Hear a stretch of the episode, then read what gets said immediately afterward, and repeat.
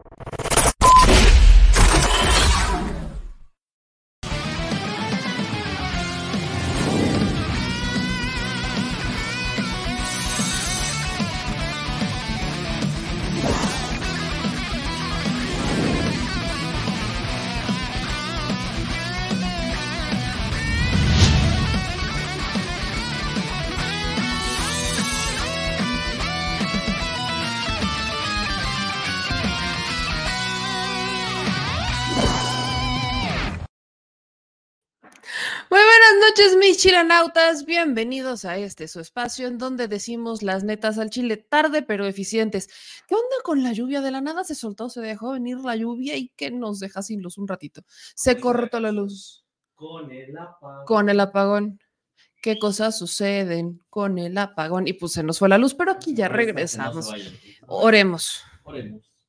No, mi gente chula, gracias a todos por conectarse a este su espacio en donde decimos las netas al chile. Mucho que decir esta noche.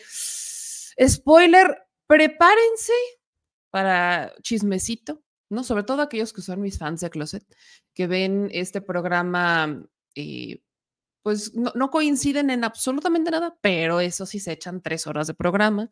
Me siguen en todas las redes sociales. Em, y, comentan cada que pueden. Ah, tenemos muchos de esos que, digo yo, pienso que, ajá, me dan like escondidas. Pienso, tengo esa, sigo teniendo esa teoría de que estos fans de Closet, este, al menos su subconsciente los ha llevado hasta acá y está intentando ese subconsciente que, que, que reaccionen, que abran los ojos, darles una sacudida. No sé si pase, pero parece que por ahí va la cosa. Entonces, bienvenidos sean. Pero más adelante en el programa, chismecito local, chismecito poblano, chismecito pipope y confesiones. Sobre todo, dejen ustedes las confesiones. Retos. Eh, los voy a dejar nada más en esa. Los voy a dejar en esa. Andamos bravos, amanecimos bravísimos. Entonces, a todos aquellos que quizás hoy me van a ver. Es que desde la mañana estoy así. Bueno, desde la madrugada, desde la madrugada estoy así, brava. Estoy brava, no se me ha quitado, así que, spoiler, insisto. De verdad, si alguien cree que porque es mi amigo o fue mi amigo o me conoce, ya está exento de que se le cuestione, se les critique o se suelten sus netas, no, no me conocen. Y no voy a caer ni en sus amenazas, ni no, no, no, no, no, no. Aquí las netas se dicen al chile. Más adelante entraremos en detalles. Exactamente, pero deja que a la gente digan, pues deja, adelante les estaremos dando el spoiler. Si yo todavía no empiezo, apenas estamos iniciando. Gracias a todos los que se suscriben, se comparten, se conectan con nosotros, porque sí, yo ya vengo aquí con el cuchillo y la espada desenvainada. pues el, afilador. ah, claro, por supuesto. Pero oigan, vamos a entrar con entrevistas, porque Fíjense que, hay un senador del Partido Verde, de hecho, con el que ya teníamos ganas de platicar desde hace un rato, el senador Israel Zamora, que eh, vale la pena platicar porque, si no mal entiendo, tiene aspiraciones dentro de la Ciudad de México y eso nos obliga a hablar sobre estas precampañas, la renuncia de Rubalcaba. ¿Qué opinan desde el, pues desde el Partido Verde, que forma parte de la Alianza Juntos Haremos Historia o la Alianza de eh, la Transformación o de defender a la 4T? Así que le agradezco muchísimo al senador Israel Zamora que se conecte con nosotros. Senador, ¿cómo estás? Muy buenas noches. Hola, me llamé muy bien, bonita noche. Estamos aquí en el Senado de la República, muy contentos de platicar contigo. Pues vamos a darle, senador. Quiero, empezar preguntándote justamente, ¿cómo ves desde el Senado estas, eh, pues este proceso interno del Frente Amplio, el, la renuncia de Rubalcaba, la hoy reacción de Sandra Cuevas, de exhibir prácticamente a todos y de decir que eh, pues hubo negociaciones, que hubo insultos, que bueno, la cosa se puso color de hormiga. ¿Cómo la viste desde el Senado? Pues mira, eh, creo que no se sorprende a nadie. Todos sabemos cómo se maneja este frente que le pusieron ahora Fuerza y Corazón por México, que más bien es Fuerza y Corrupción por México. Y recordemos que cuál es el origen de todo este proceso de ellos para elegir por dedazo a quienes nos van a representar tanto en las elecciones federales para la presidencia y cómo eligieron también a Santiago aquí para la Ciudad de México.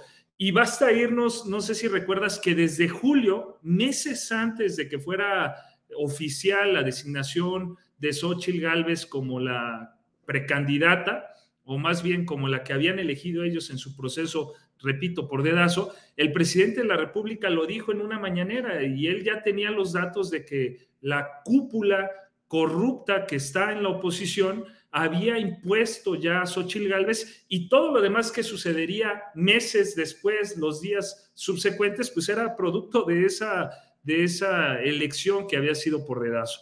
Y todo eso fue arrastrándose hasta llegar a la Ciudad de México. Y lo que hoy vemos no es más que el reflejo de eso, una oligarquía eh, que tiene decisiones tomadas por una cúpula en donde los más ricos y los más influyentes son los que toman e imponen sus decisiones aún dentro de su partido y eh, los demás que ya deberían de conocerlos por formar parte de ese partido, pues no se deberían de llamar a sorpresa, sin embargo, pues es lo que hemos estado viendo. Entonces, lo que sucede con la designación de Xochitl, pues fue una imposición y se replica evidentemente también con Santiago Tabuada, que, hay que mencionar, desde hace meses estaba dicho que él iba a ser el candidato de este frente Fuerza por la Corrupción y, o eh, por México, no sé cómo le pusieron. Eso es lo que está sucediendo. En resumen, eso sería el primer análisis así de bote pronto que yo te haría. Y por supuesto que vienen temas ya más complejos. ¿Qué representa Santiago? ¿Qué representan Xochitl? pues los dos de la Ciudad de México, en donde el tema de la corrupción en aspectos inmobiliarios, que tiene un, impacto muy negativo, no solo porque incrementas la densidad de manera irregular en colonias en donde a veces hace falta agua, sino que también provocas un caos vial, o sea, cuestiones que afectan mucho a, la ciudadanía aquí de, de la Ciudad de México y que por supuesto es el reflejo de toda la corrupción que representan ellos en estas candidaturas. Ese sería como un análisis de, de, A ver, Taboada. Taboada, la imposición de Taboada, el rol de, del PRI y del PRD, yo los veo completamente sometidos al Partido de Acción Nacional. Dentro de esta lógica de la imposición, ¿se te hace lógico a ti, Israel, como senador, que desde el Frente Amplio acusen imposición o dedazo hacia el Frente Amplio, porque, vaya, eh, que acusen más bien hacia Morena PT Verde, porque obviamente hubo un proceso interno, se están eligiendo a los coordinadores de la defensa, y que si hubo negociaciones, que si no hubo negociaciones, vaya, al final las puertas se están abriendo y todos están empezando a obtener ciertos cargos rumbo al plan C, incluso se necesitan pues candidatos del verde, candidatos del PT, candidatos de todos para sumar esa mayoría que se requiere para los, los votos de una reforma constitucional. ¿Te hace sentido la crítica? ¿Te hace sentido? Es más, desde la perspectiva, desde lo que estamos viendo, es lógico el que digan imposición o dedazo en Morena y de este lado es que fue aclamación popular, es que fue una gran designación, todos estamos de acuerdo. Miren a Taboada encabezando las encuestas. No, bueno, pues son procesos, eh, se cortó un poquito en el transcurso de tu pregunta este, la señal, pero lo que entiendo que me preguntas es esta diferencia y si hay congruencia en lo que se hizo por parte de la coalición que se llama Juntos Seguiremos Haciendo Historia. Eh, y frente a lo que hizo este frente de la corrupción? Pues yo creo que es muy evidente la diferencia. En Morena, la selección de Claudia Sheinbaum, de la doctora, como la que va a encabezar a nivel federal eh, la lucha por la transformación, por seguir manteniendo esta, esta transformación en el país y profundizarla, pues fue producto de una consulta que se hizo al pueblo de México. Es decir, el fundamento, el origen está en la democracia. Se hacen las consultas algo que no había antecedentes. Recordemos que nuestro país la selección de la persona que iba a suceder al presidente siempre había sido por dedazo, o si no era por dedazo de un solo sujeto, que muchas veces fue el presidente de la República, era por una cúpula que mantenía una, eh, una influencia muy fuerte por su poder económico y político. Actualmente aunque el presidente de la República tiene una aprobación mayoritaria en, la, en el país, él se hizo a un lado y dejó que fueran el pueblo de México en general el que decidiera quién iba a representar a esta coalición de Morena Verde PT a nivel federal. Y se hizo. Vimos las encuestas, cinco encuestas distintas, más la de Morena y todas coincidieron en que la que había ganado por más de 30 puntos fue la doctora. Y frente, ¿qué tenemos? Una simulación. Recordemos que cuando inicia Xochitl Galvez, eh, estaba Claudia, eh, mi compañera que también aquí, Claudia este, Ruiz Macié, que quería contender. Estaban varios personajes, estaba eh, también Beatriz Paredes y todos ellos se bajaron. Lili Telles denunció, o sea, ni aún los del frente confiaron en su proceso. Damián Cepeda y te puedo nombrar muchos más. Hoy se suman tanto Sandra Cuevas como Adrián que se suman a esta denuncia de que todo es una simulación. Entonces, estamos hablando de, proyectos precisamente antagónicos que representan algo totalmente distinto. Ellos representan al pasado, al pasado de la corrupción, al pasado en donde se elige sin consultar al pueblo, porque no hay ningún interés de escuchar al pueblo. ¿Por qué? ¿Por qué van a escuchar al pueblo si lo que quieren es utilizar el Estado no para beneficiar al pueblo, sino para que el Estado se mueva para enriquecerlos a ellos. Entonces, esa es la gran diferencia que hay entre lo incongruente de ellos y la congruencia que creo está existiendo. Hay muchos, te quiero decir algo, un, secreto que no es secreto, pero aún muchos compañeros que contendían para las gobernaturas que van a estar en juego, muchos eh, se dieron cuenta que realmente lo que se decidió fue a través de las encuestas. No hubo influyentismos, no hubo esta lambisconería a la que se prestaba mucho la política mexicana de querer quedar bien con no sé quién porque él me va a garantizar una candidatura. Eso también al someterse a consulta a través de las encuestas de quién quiere el pueblo de México que lo represente eh, a la izquierda o que sea el que encabece la lucha por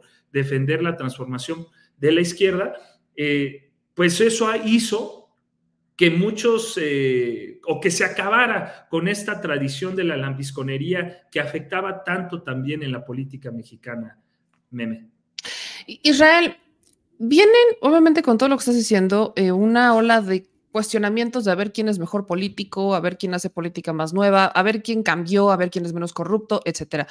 Dentro de lo que pasa en el frente, Adrián Rubalcaba, Sandra Cuevas particularmente, se lanzan en contra de Alejandro Moreno Cárdenas, de Chucho Zambrano y del propio Marco Cortés, no solamente acusando imposición de dazo y acuerdos, sino también acusando de estas viejas prácticas de la amenaza en insulto de, Sandra Cuevas diciendo que Zambrano siempre la recibía ebria, etcétera. Pero existe la posibilidad, o al menos tú como parte de esta alianza, no sé, de abrirles las puertas a un Rubalcaba, digo, Sandra Cuevas, no sé, pero incluso a una Sandra Cuevas, ¿hasta dónde estarían, digamos, de acuerdo como integrante de esta coalición que está justamente en contra de esa política, de abrirles las puertas, de decir, sí, pásenle y, también súmense a la defensa de la 4T? Cuando bien sabemos, al menos en el caso de Sandra, que eso de defender la 4T pues, no sería lo suyo.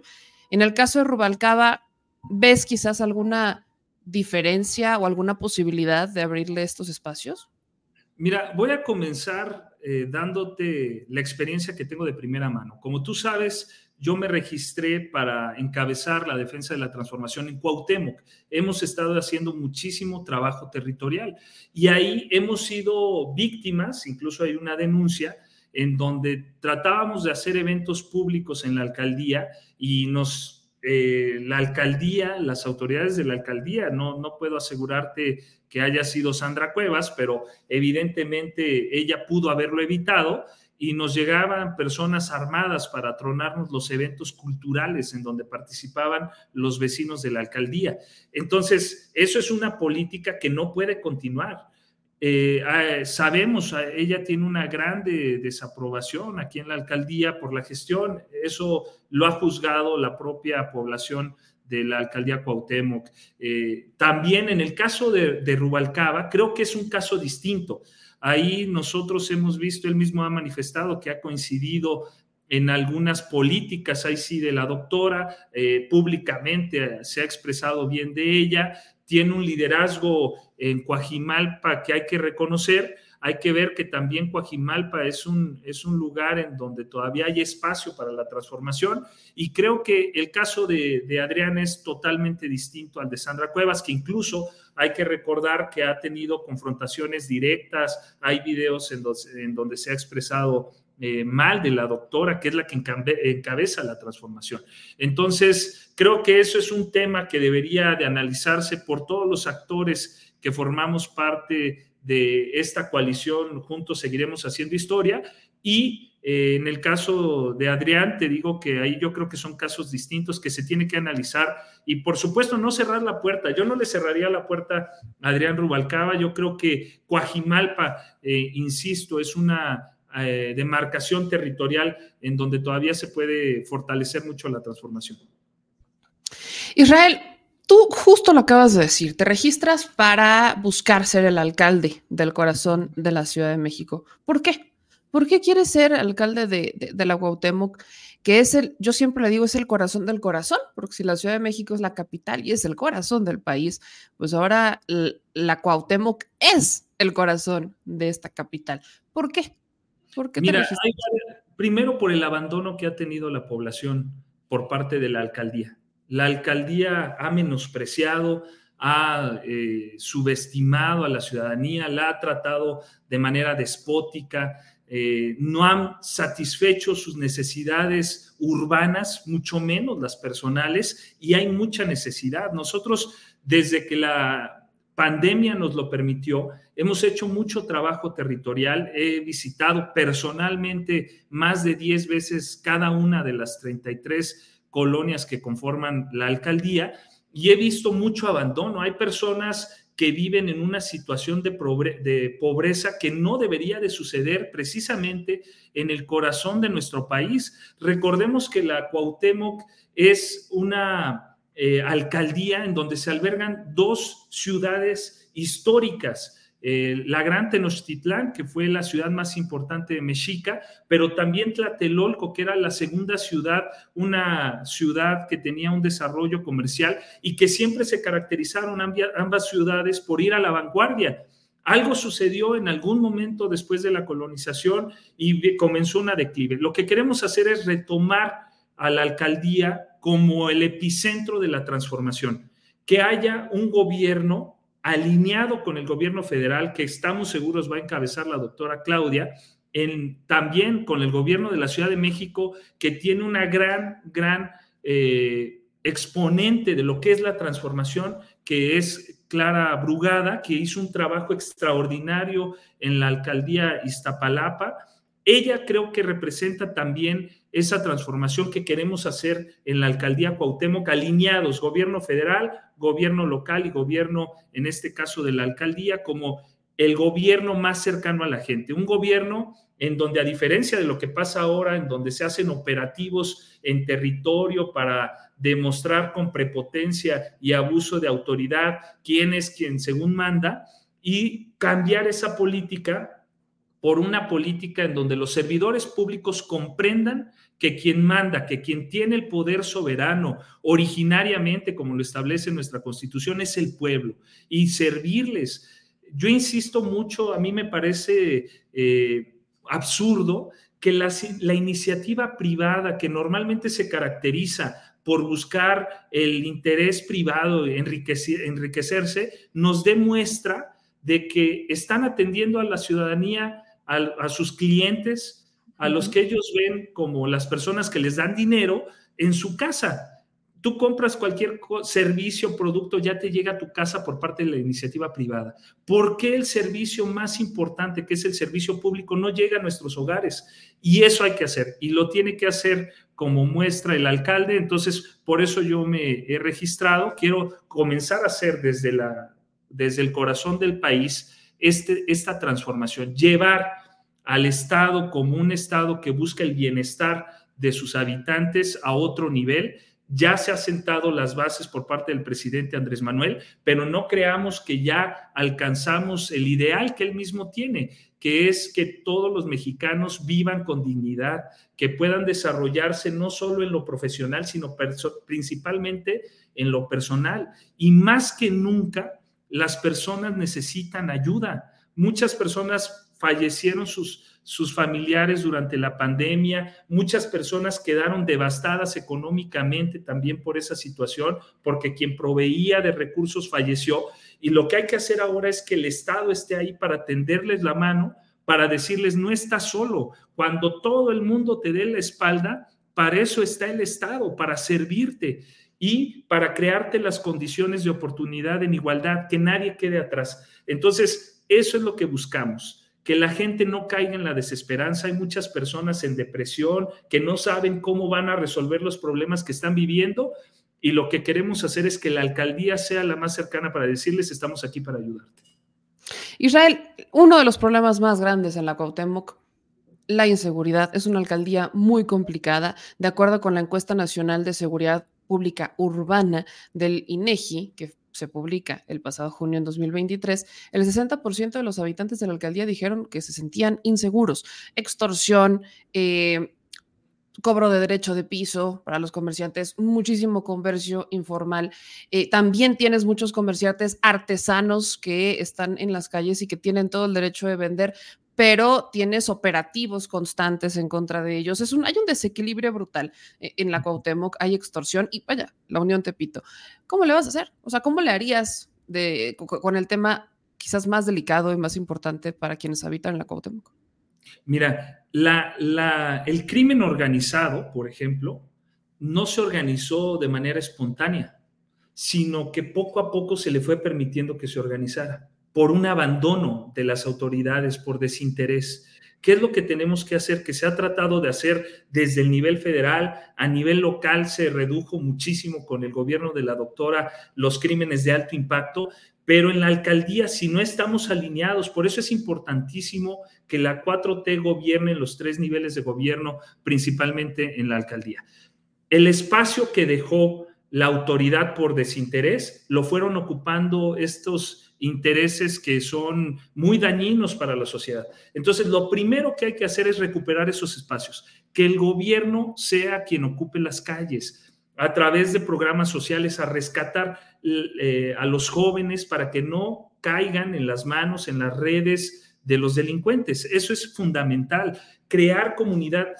Hicimos una encuesta, Meme Yamel, en las calles a las que hemos ido, y cuando le preguntamos a las personas si conoce el nombre de su vecino, menos del 20% nos contestó que sí conocía el nombre de su vecino. ¿Qué ha sucedido? Que se ha hecho a través de un sistema que gobernó México mucho tiempo a la sociedad un tanto egoísta.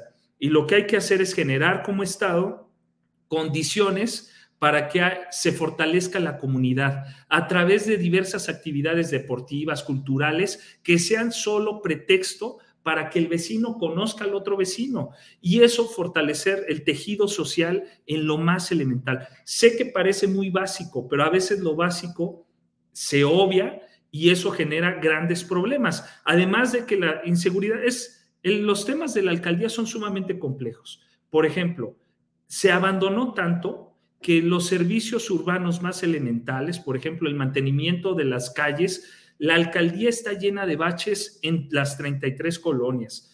La poda de árboles es lo que más me solicitan a mí, eso es increíble. Antes que la seguridad, lo que la gente nos ha solicitado es poda de árboles. Eso te habla de que lo más elemental no funciona. ¿Y qué pasa si un árbol no lo podas? Te tapa las luminarias, te genera oscuridad en la noche y esos espacios son los que se utilizan para cometer los delitos. Entonces, todo está conectado. Si desatendieron un servicio, provocó grandes problemas. El tema aquí, por supuesto, lo que tú dices es que hay muchísimos intereses. La alcaldía Cuauhtémoc, Meme, tiene un PIB equivalente a Costa Rica. pocas personas lo saben el PIB de la Cuauhtémoc es el doble del PIB del Salvador, el doble del PIB de Guadalajara o de Monterrey. Quiere decir que la actividad económica aquí es enorme, el potencial es enorme y por esos vacíos que ha dejado la alcaldía, muchos han aprovechado para hacer negocios muy turbios que tienen un impacto muy negativo en la sociedad. La invasión de predios en el centro, por ejemplo, es otro grave problema y te puedo hablar de muchos otros problemas. ¿Qué se la gentrificación. la gentrificación que está sucediendo en colonias como La Condesa, en colonias como eh, Cuauhtémoc, Juárez. En la Roma. La Roma, que muchos estadounidenses con el trabajo que se impulsó muchísimo con la pandemia, que fue el trabajo a distancia, se vienen a vivir aquí, trabajan en Estados Unidos, ganan en dólares y eso hace que las rentas de estas colonias que hemos mencionado se incrementen y entonces generas un desplazamiento, un efecto de gentrificación, efectivamente, como lo mencionas, muy grave. Y si a eso le aumentas los problemas que hay en esas colonias, por ejemplo, de Airbnb, en donde pues ya se utilizan todos los departamentos, ya no sabes quién vive ahí, cualquier persona se mete a tu edificio, todo eso se tiene que regular. Lo de los comercios, por ejemplo, que generan ruidos a deshoras, o sea, Tienes que trabajar en conjunto, por ejemplo, con el gobierno local, a través del Instituto de Verificación Administrativa de la Ciudad de México, eh, con la PAOT, que es la que verifica los decibeles que tienen que tener después de las 10 de la noche, por ejemplo, los locales comerciales. Y eso lo tienes que atender con una buena colaboración. Recordemos que la alcaldesa actual, desde que llegó prácticamente en los primeros días, generó un conflicto con el gobierno local e hizo propio, personal, un problema que se pelea por cuestiones personales con el gobierno de la Ciudad de México y eso terminó impactando de manera muy negativa en el resultado que ella dio como, como alcaldesa. No se solucionaba nada, había actos de prepotencia, etcétera, que generan muchos problemas. Israel, me, queda clarísimo que tienes un diagnóstico sobre los diversos problemas que tiene la alcaldía Cuauhtémoc. Eh, hay otro, sobre todo el tema de los migrantes, ahora que hay tantos migrantes llegando, y obviamente lo hemos visto con Sandra Cuevas, cómo los intentan mandar a un albergue, el albergue no sirve para absolutamente nada, etcétera. Pero aspiras a ser el defensor de la 4T o recuperar una alcaldía cuya alcaldesa tiene, y es la única, exclusivamente 50 personas adscritas a su oficina.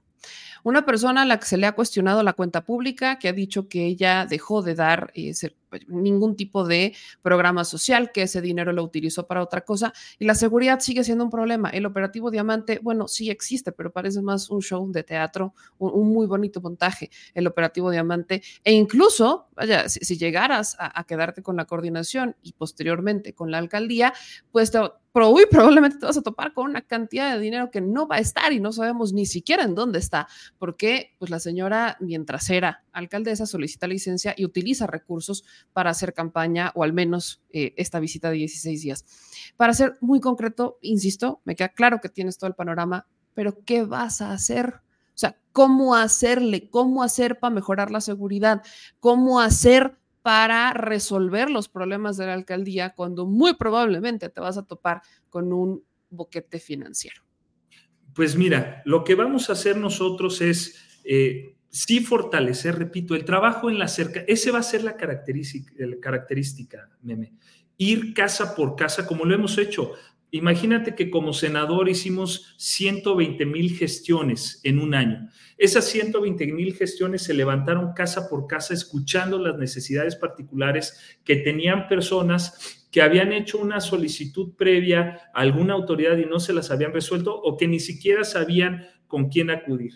Entonces, lo que vamos a hacer es ir ahí, escuchar, identificar cuáles son los problemas de seguridad. Cuando tú vas, yo he hecho más de cinco eventos en la colonia Morelos. He estado en la Fortaleza, he estado en Peñón, he estado en una eh, unidad habitacional que pocas eh, personas conocen o que casi no se habla de ella, que se llama eh, Zona Rosa, en donde tú ves no solo problemas de abandono en materia de seguridad, sino imagínate que ahí viven miles de personas, es una unidad habitacional muy grande y los las instalaciones hidráulicas no funcionan bien. Entonces las aguas negras salen y afectan muchísimo a la salud, afectan muchísimo a la dignidad de las personas. Imagínate llegar de trabajar cansado y llegar a un lugar en donde está encharcado de aguas negras. ¿Cómo puedes vivir dignamente así? Y eso es el reflejo de todos los problemas que hay alrededor. Eso permite que haya...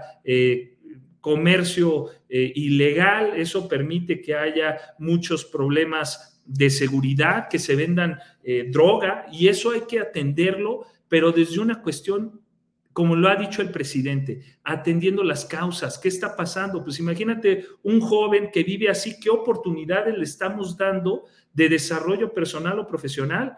Por supuesto que la única salida que ven es eh, acudir al crimen organizado para poder salir adelante ellos y sus familias, cuando eso les acorta la vida, como sabemos, ¿no? Entonces, hay que hacer una campaña cercana a la gente que la gente vuelva a confiar en sus autoridades. La pregunta es, ¿tú crees que ahorita los ciudadanos o la población en general, los extranjeros que han hecho también de la alcaldía su hogar, ¿crees que confían en la alcaldesa para irle a plantear sus problemas? Por supuesto que no. Tenemos datos de que el 70% desaprueba la gestión de Sandra Cuevas como alcaldesa. Entonces, ¿qué confianza van a tener para llegar a plantearle los problemas?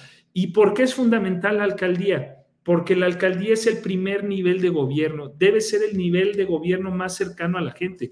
Por eso lo que nosotros vamos a hacer es ir casa por casa, resolviendo los problemas, que nunca más esa, ese va a ser nuestro objetivo, que nunca más una persona se vea obligada a ir a la alcaldía para hacer un trámite administrativo, sino que estemos ahí los locales comerciales. Es, es, es sumamente complejo, pero por ejemplo, hay más de 70 mil comerciantes en la alcaldía. Imagínate ese número, 70 mil personas que realizan el comercio en las calles de la alcaldía porque es un sustento. Imagínate, estamos hablando de 70 mil familias. Hay que darles una solución, hay que ordenar, porque también si no hay ordenamiento en eso, generas un problema para toda la sociedad que vive ahí. Entonces, ¿cuál es la solución? Ir casa por casa escuchando y resolver en territorio los problemas que tiene esta alcaldía. Se acabó el hecho de gobernar en un escritorio,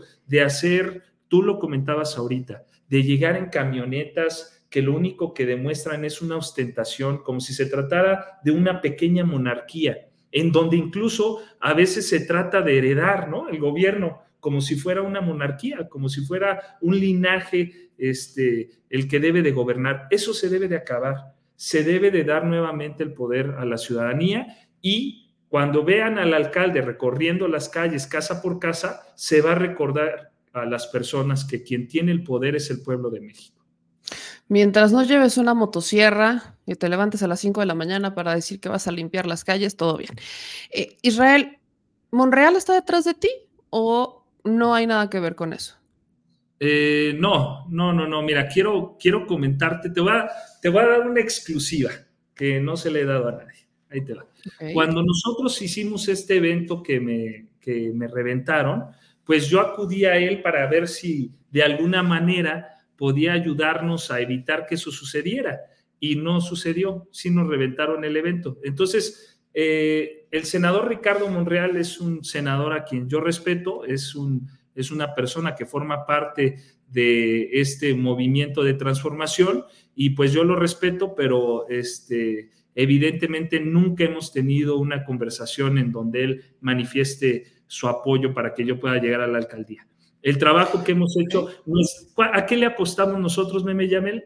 Al trabajo territorial, a que la gente sea la que nos apoye. Si tú no tienes el apoyo del pueblo, yo decía, se acabó esa, esa política de la visconería en donde quiero quedar bien con este eh, actor político para ver si este, me da la unción y me designa el candidato, ¿no? Eso se acabó.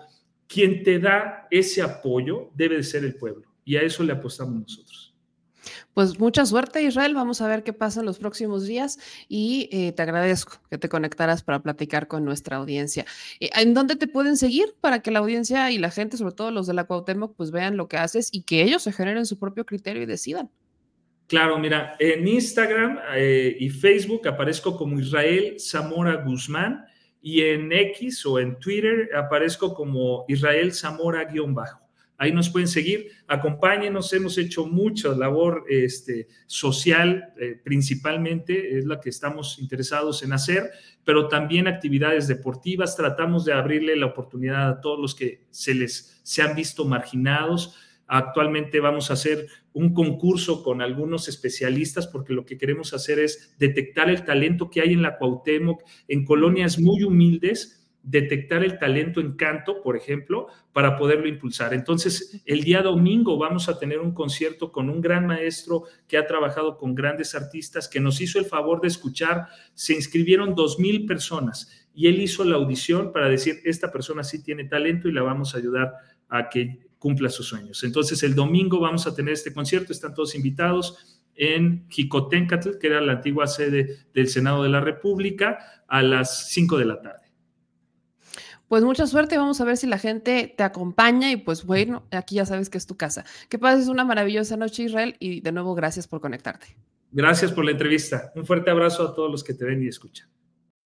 Se lo tiene el senador Israel Zamora que busca conquistar los corazones del corazón, del corazón de México. Y hablamos del corazón, del corazón y la actual alcaldesa de ese corazón, Sandra Cuevas. Hoy somos Team Sandra Cuevas, ¿verdad, productor? Pues tú. No, bueno, ser productor es fan de Sandra Cuevas eternamente, ya se sabe, ese no es un chisme nuevo, esa no es noticia. Está en la búsqueda de las orquídeas perfectas, eh, porque ya la rosa ya no es, ya, ya no funciona. Pero lejos de eso, hoy Sandra Cuevas, enojada. No te inquiete. No, si no me inquieta. No, no me inquieta, yo tengo gustos más, este, más finos. Sí, sí, sí, yo, yo, tengo gustos más. Eh, ahora sí que me sale lo pipope. no va a decir que no. ¿No? Uno no, uno no niega la cruz de su parroquia, parroquia, disculpen ustedes. Y gustazos, es correcto. Miren. Bueno, Sandra Cuevas. Sandra Cuevas, pero yo, ¿cuál es mi izquierda, esta o esta?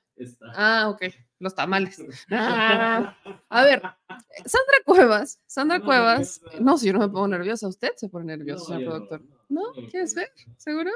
Mm, luego hablamos. Sandra Cuevas, por quinta vez, lo intentaré.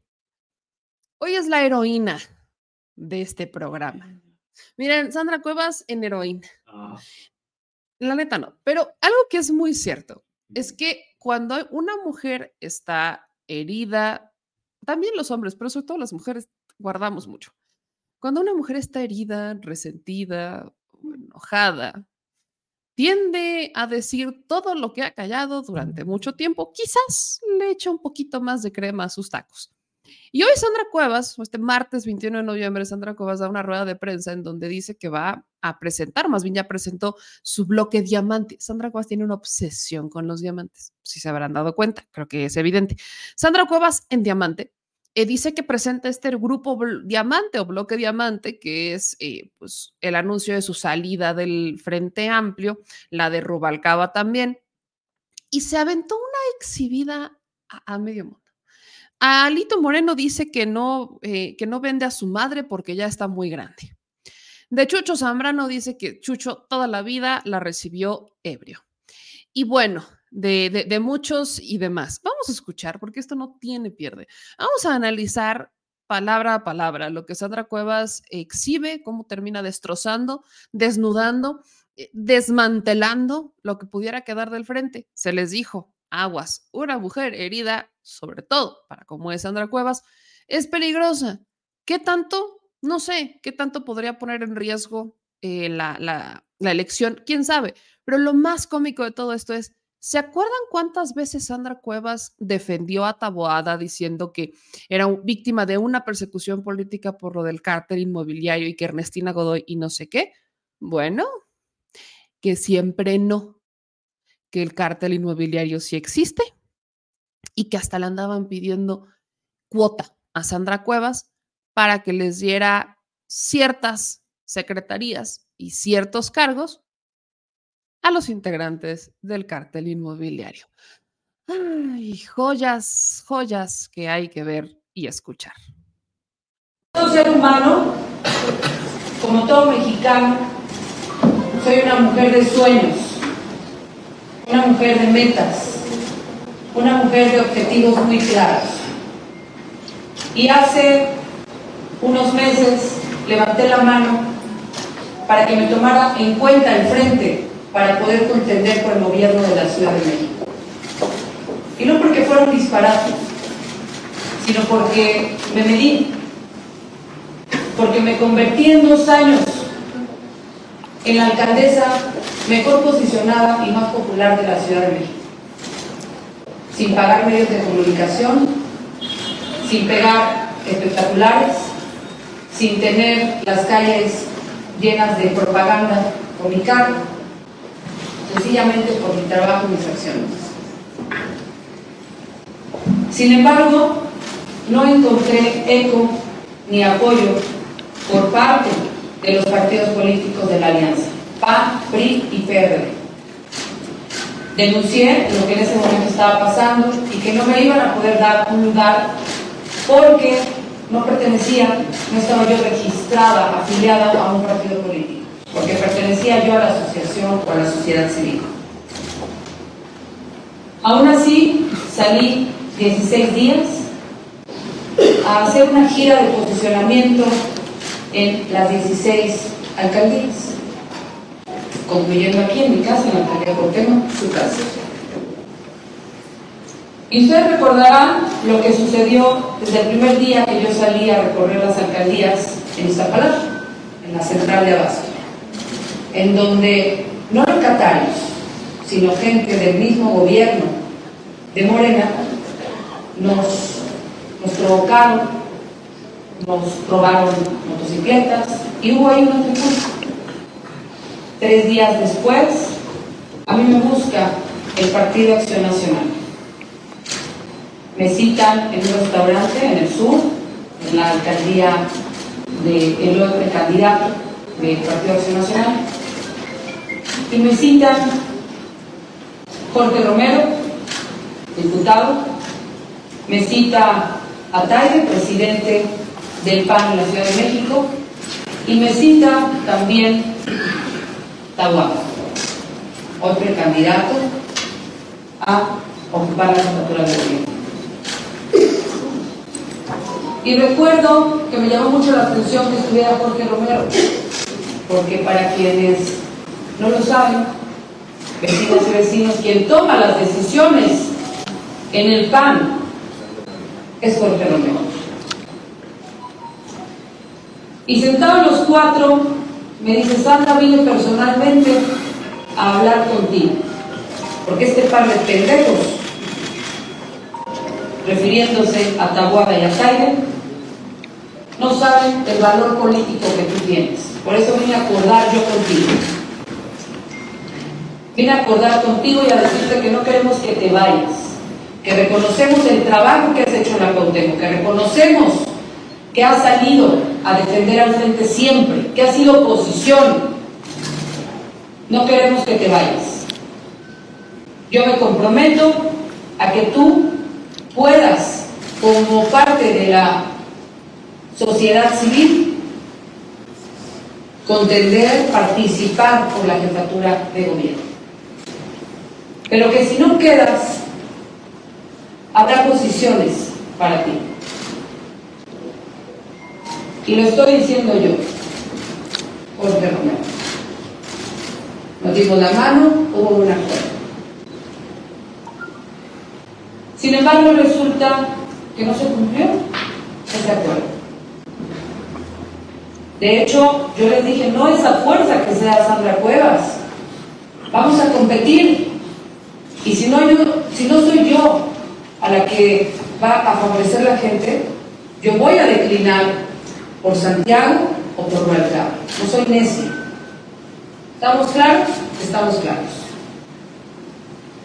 Me retiré del lugar, seguí con mi gira y siempre había mensajes del PAN.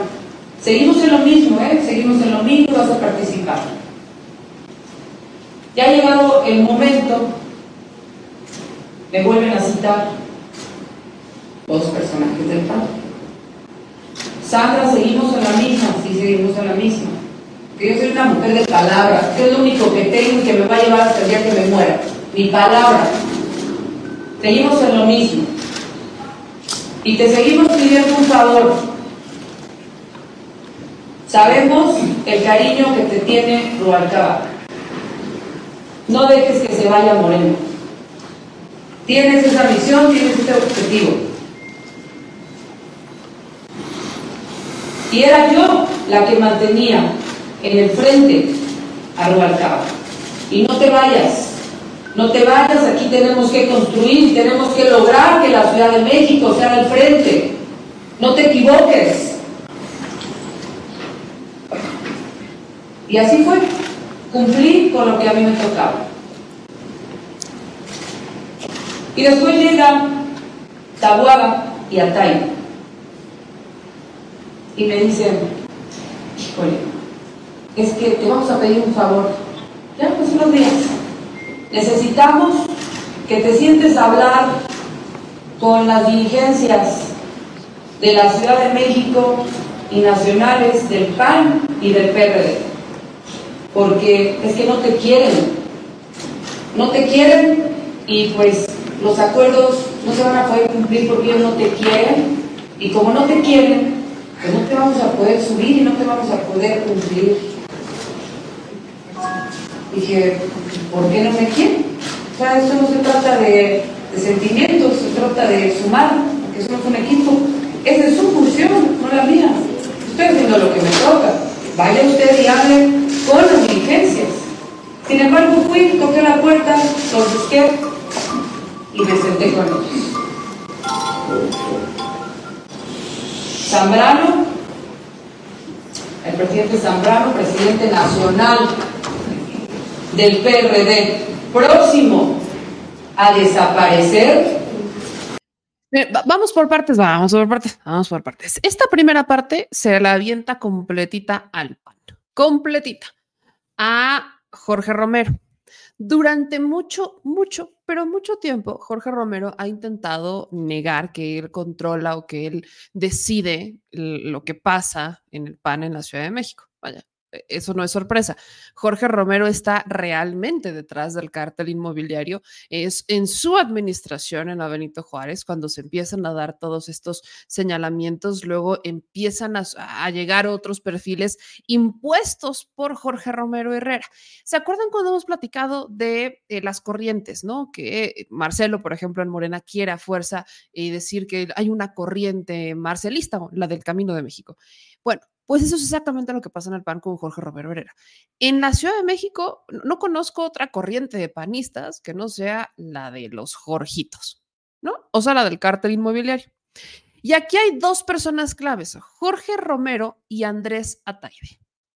Son dos personas que manejan las decisiones del Partido Acción Nacional.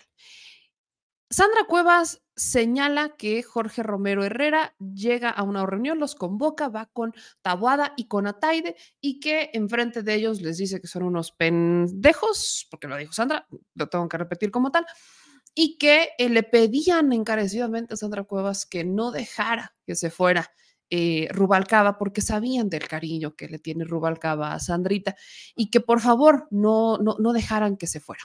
Y también le dicen que ella, eh, pues, van a negociar con Sandra Cuevas y, no sé qué tanto.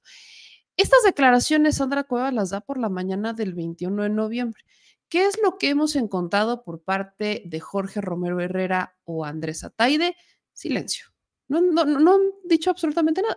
Ellos están concentrados en eh, pues empezar con la precampaña, en qué es lo que proponen en la Ciudad de México, que el Partido de Acción Nacional, que no sé qué, que todo maravilloso, que cuántos edificios vamos a hacer y cómo vamos a repartirnos los departamentos, todo gigantesco, y no han dicho absolutamente nada más. Aquí está la cuenta de Andrés Ataide, que por cierto me sigue, así que un saludo a Andrés Ataide, me acabo de enterar, y tampoco no dice absolutamente nada, solo me presenta encuestas del INEGI, que porque el país está tan mal, y listo, él es Andrés Ataide, ¿no? De, la propuesta va por, etcétera. No, no han dicho absolutamente nada.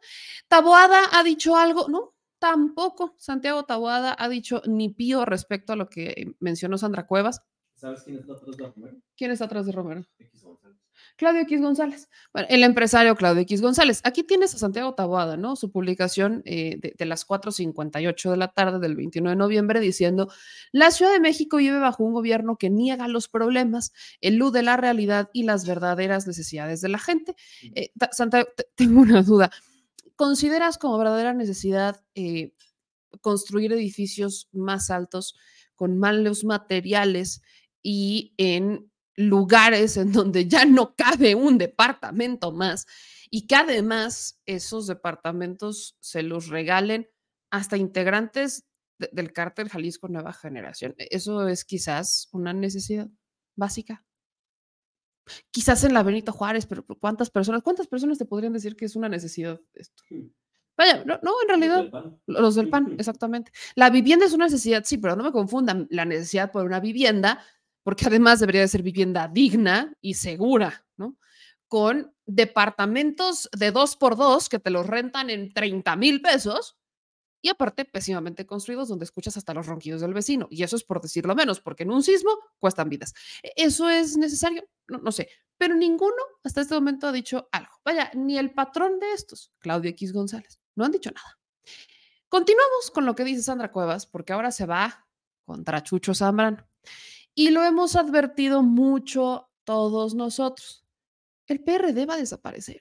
Ayer mencionaba un dato equivocado respecto a cuántos eh, registros ha perdido el PRD.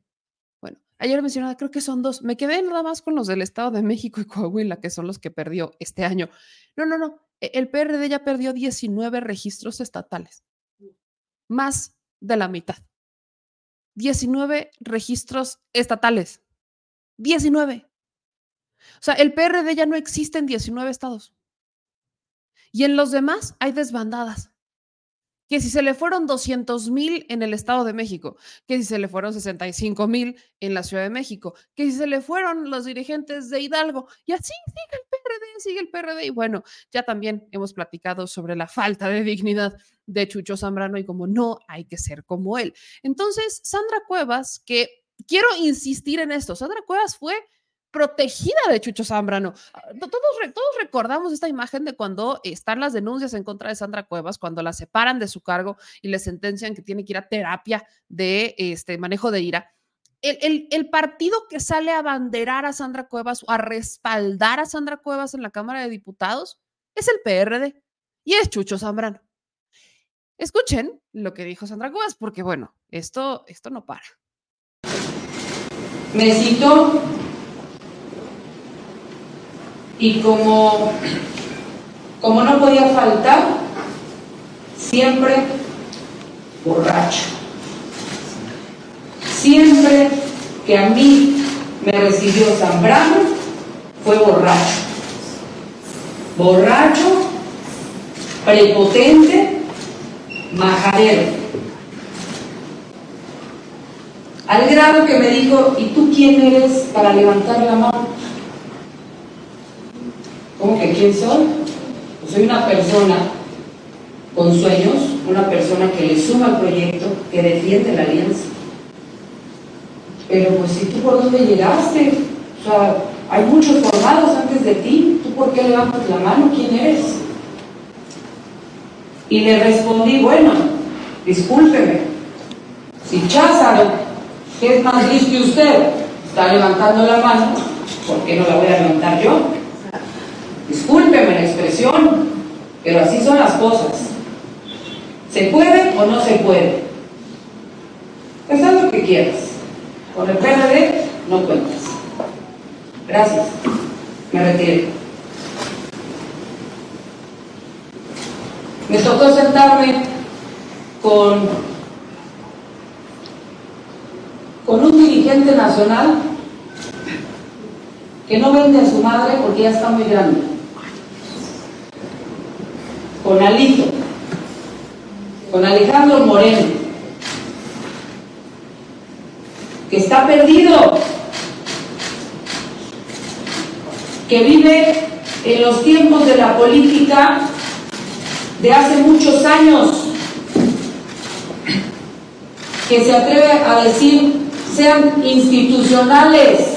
Y ser institucional para él es agachar la cabeza e irte para atrás. No, señor. Eso no es ser institucional. Eso es ser un lambiscón. Eso es no defender a tu patria. Eso es doblegarte ante el poder.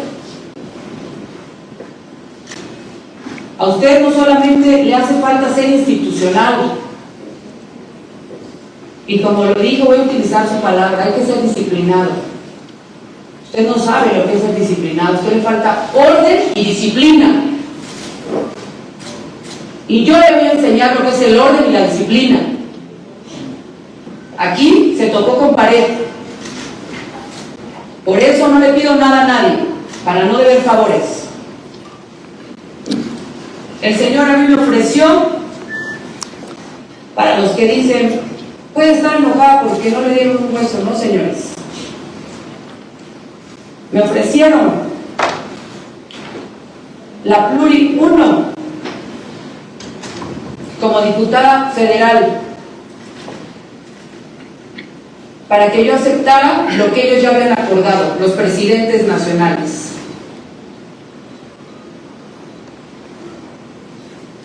Yo no estoy necesitada de un cargo, no vengo por cargos, vengo porque me interesa mi ciudad, porque me interesa la gente.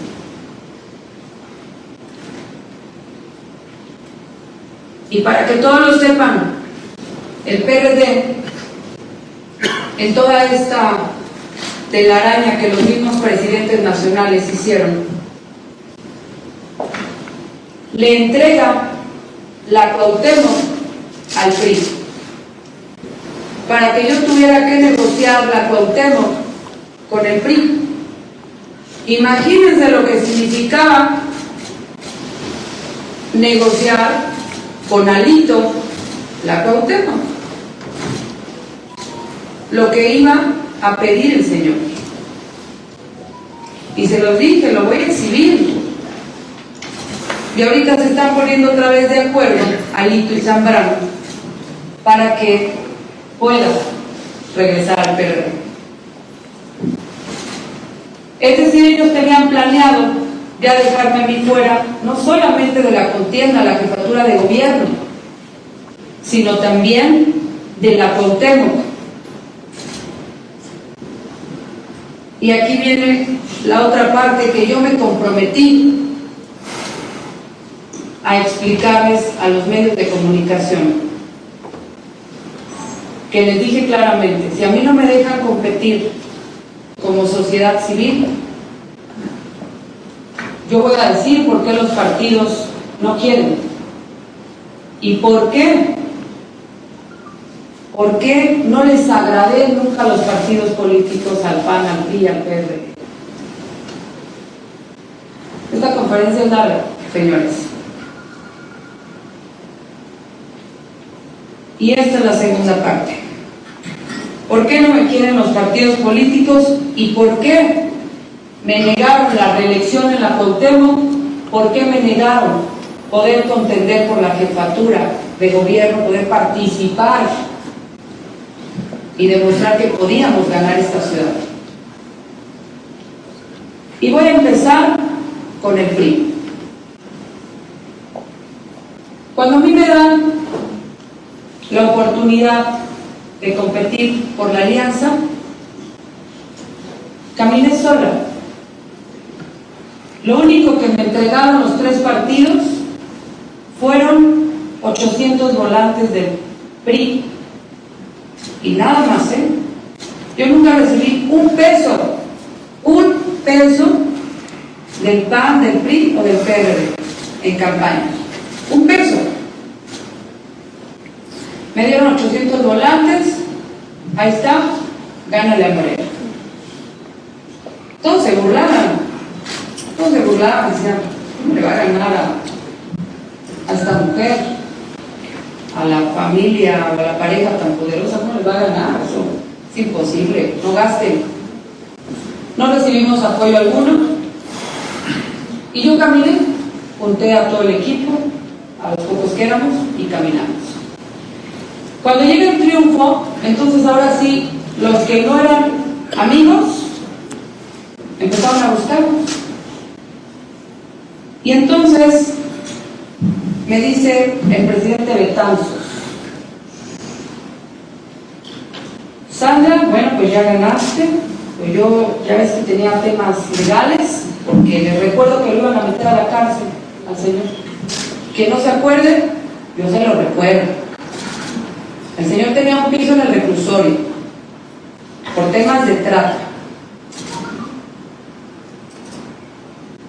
y por otros temas delicados. ¿Quién lo salvó y qué acordó para que no llegara al reclusorio? Y entonces me dice, pues yo no te vi nunca, pero bueno, ya hoy ganaste y vengo a pedirte lo que nos toca. ¿Ah, sí? ¿Y qué nos toca? Bueno, pues para empezar yo necesito que tú le des posiciones a mi diputada, a la Vargas, con la que yo rompí relación desde el principio, después del triunfo. Necesito que le des la dirección territorial del centro, porque el centro lo opera ella, la familia Vargas. Necesito que le dé 50 posiciones de estructura para que nosotros podamos estar haciendo campaña. O sea, plazas eh, aviadoras, aviadores, ¿eso es lo que me está diciendo? Pues sí, eso es lo que, lo que queremos. 50 plazas, la dirección territorial, pero además tienes que ayudarla para que crezca el comercio informal. No los puedes quitar de zona rosa, no puedes quitarlos de insurgentes, no puedes quitarlos de la doctores, no puedes quitarlos de ningún lado. Porque son nuestros grupos. Presidente, lo lamento, pero el acuerdo con las familias de la Cuauhtémoc fue precisamente no poner más puestos, fue reubicar a muchos, fue que Zona Rosa no parezca un tianguis, fue el que no extorsionen a sus comerciantes. Yo no estoy de acuerdo con lo que me está pidiendo. Y no, y no conforme con eso, me dice, pero además necesito una dirección general. Bueno, yo, yo lo busco, presidente, yo lo busco. Toca ahora el PAN con Natalia. Alcaldesa, pues mire, usted ganó, eh, pues usted sabe que le dimos más de 60 mil votos, entonces pues se ganó por, por el PAN. Entonces, pues le pedimos la Dirección General Jurídica y la Dirección General de Obras. De obras. ¿Sí le suena? ¿Por qué horas? ¿Por qué? Queremos la Dirección General de Obras y la Dirección General Jurídica. ¿Por qué? Pues ahí está. Y además queremos posiciones para mis concejales. Lo mismo, pues no van a estar aquí trabajando contigo, no las posiciones chiquitas. Eh, pues van a estar haciendo territorio. Ah, también plazas para aviadores. Sí, yo lo busco, presidente, yo lo busco. El PRD, la flamante y hermosa de Nora Una mujer envidiosa, una mujer que desafortunadamente ahorita está pasando por un momento complicado porque el marido la dejó por otra. Y entonces pues toda esa forma, todo ese rencor, todo ese coraje que tiene, pues lo transmitió en no tomar buenas decisiones. Y entonces me dice, Sandra, yo necesito hacer crecer el PRD. Necesito que tú me ayudes porque yo te sigo. Sí, Presidenta. ¿Qué necesita usted? Bueno, primero, tú no le puedes hablar al lobo, su marido. Tienes prohibido hablarle a López. Tienes prohibido hablarle a Karen Quiroga. Tienes prohibido hablarle a cualquiera que yo no le hable. Tienes prohibido hablarle a Zambrano. Tienes prohibido hacer un acto con el PRD que no esté autorizado por mí. Presidenta, tiene mi lealtad, hasta ahí vamos bien, que usted la lastimaron, coincido con usted, como mujer coincido con usted, cuente conmigo, así va a ser. Si usted dice que la lastiman, que la hacen menos, que la humillan, que la subajan, que el presidente Zambrano es lo peor de lo peor, yo, por la lealtad que le tengo, porque me siguió, cuenta conmigo. Cuenta conmigo, jamás va a haber una reunión que yo no le pida permiso a usted. Y ahí están las declaraciones de Sandra Cueva. Alito Moreno lo denuncia de trata, a Zambrano lo, eh, lo tacha de eh, borracho y de soberbio, a Marco Cortés de querer cargos o posiciones para el cártel inmobiliario. miren, les digo, una mujer despechada es muy peligrosa muy peligrosa, sobre todo porque miren, se acordarán, todos nos acordamos de estas escenas, ¿no? Donde Chucho Zambrano le defendía a Sandra Cuevas y decía que había una guerra sucia en su contra. Y ahí estaban en la Cámara de Diputados, el PRD abraza y, protege a Sandra Cuevas para que eh, denunciaran los arrebatos del gobierno de la Ciudad de México, de Claudia Sheinbaum y de malo, malísimo Andrés Manuel López Obrador, que le tenían miedo, miedísimo a Sandra Cuevas. ¿Quién en realidad le tiene miedo a quién? ¿No? Partamos de eso. Dos, eh, Sandra Cuevas avienta una, sí, una letanía, y miren, esto solamente fue 20 minutos de las declaraciones de Sandra Cuevas, porque las declaraciones de la señora se fueron a más, o sea, respondía 1.500 preguntas respecto a eh, todas estas denuncias y los medios le hacían mucho el juego. Lo que a mí me preocupa aquí son varias cosas. Uno, Sandra Cuevas está denunciando delitos. O sea, yo, yo no sé a veces si Sandra Cuevas eh, sabe lo que dice, el momento en que lo dice. Cuando le tocó rendir eh, la cuenta pública en el Congreso local, también se aventó una igualita. Dijo que eh, no utilizaba el dinero, de, que se había prácticamente gastado el dinero de los este, programas sociales en otra cosa, que estaba dándole coches a ciertos elementos. O sea, Sandra Cuevas, cada que habla, se le sale un delito Sí, Sandra Cuevas ah, habla, estaba enojada, delito. Entonces, Sandra Cuevas, yo, yo, aquí yo personalmente, es una opinión meramente mía, creo que Sandra Cuevas sí debería de, pues al menos de, si quiere ser congruente, pues de presentar las denuncias correspondientes que no presentó durante todos estos años porque pues la señora quería ser candidata o al menos contaba con esta aspiración. Fíjense al nivel tan asqueroso que llega la política, de verdad, a nivel tan asqueroso al que llega la política al de ocultar delitos, ocultar de trata, perdón. O sea, no, no te puedes quedar callado cuando estás diciendo que un dirigente tenía su lugar en el reclusorio y que estaba denunciado por trata. No, no te puedes quedar callado ante eso. O sea, vaya, si Chucho Zambrano es ebrio o no es ebrio, es otro boleto, ¿no? Eso ya es un tema personal del dirigente del PRD. Pero en el caso, por ejemplo, de la negociación de este, pues de, de, candidaturas o del cómo querían los cargos y demás, vaya, obviamente tenías tenías que abrir la boca en ese momento. Y Sandra Cuevas decidió quedarse callada hasta este momento, al momento en el que ya sabe, le, confirman lo que todos ya sabíamos, que Sandra Cuevas solamente la usaron cuando necesitaban eh, ruido, porque Sandra Cuevas es polémica y hace ruido.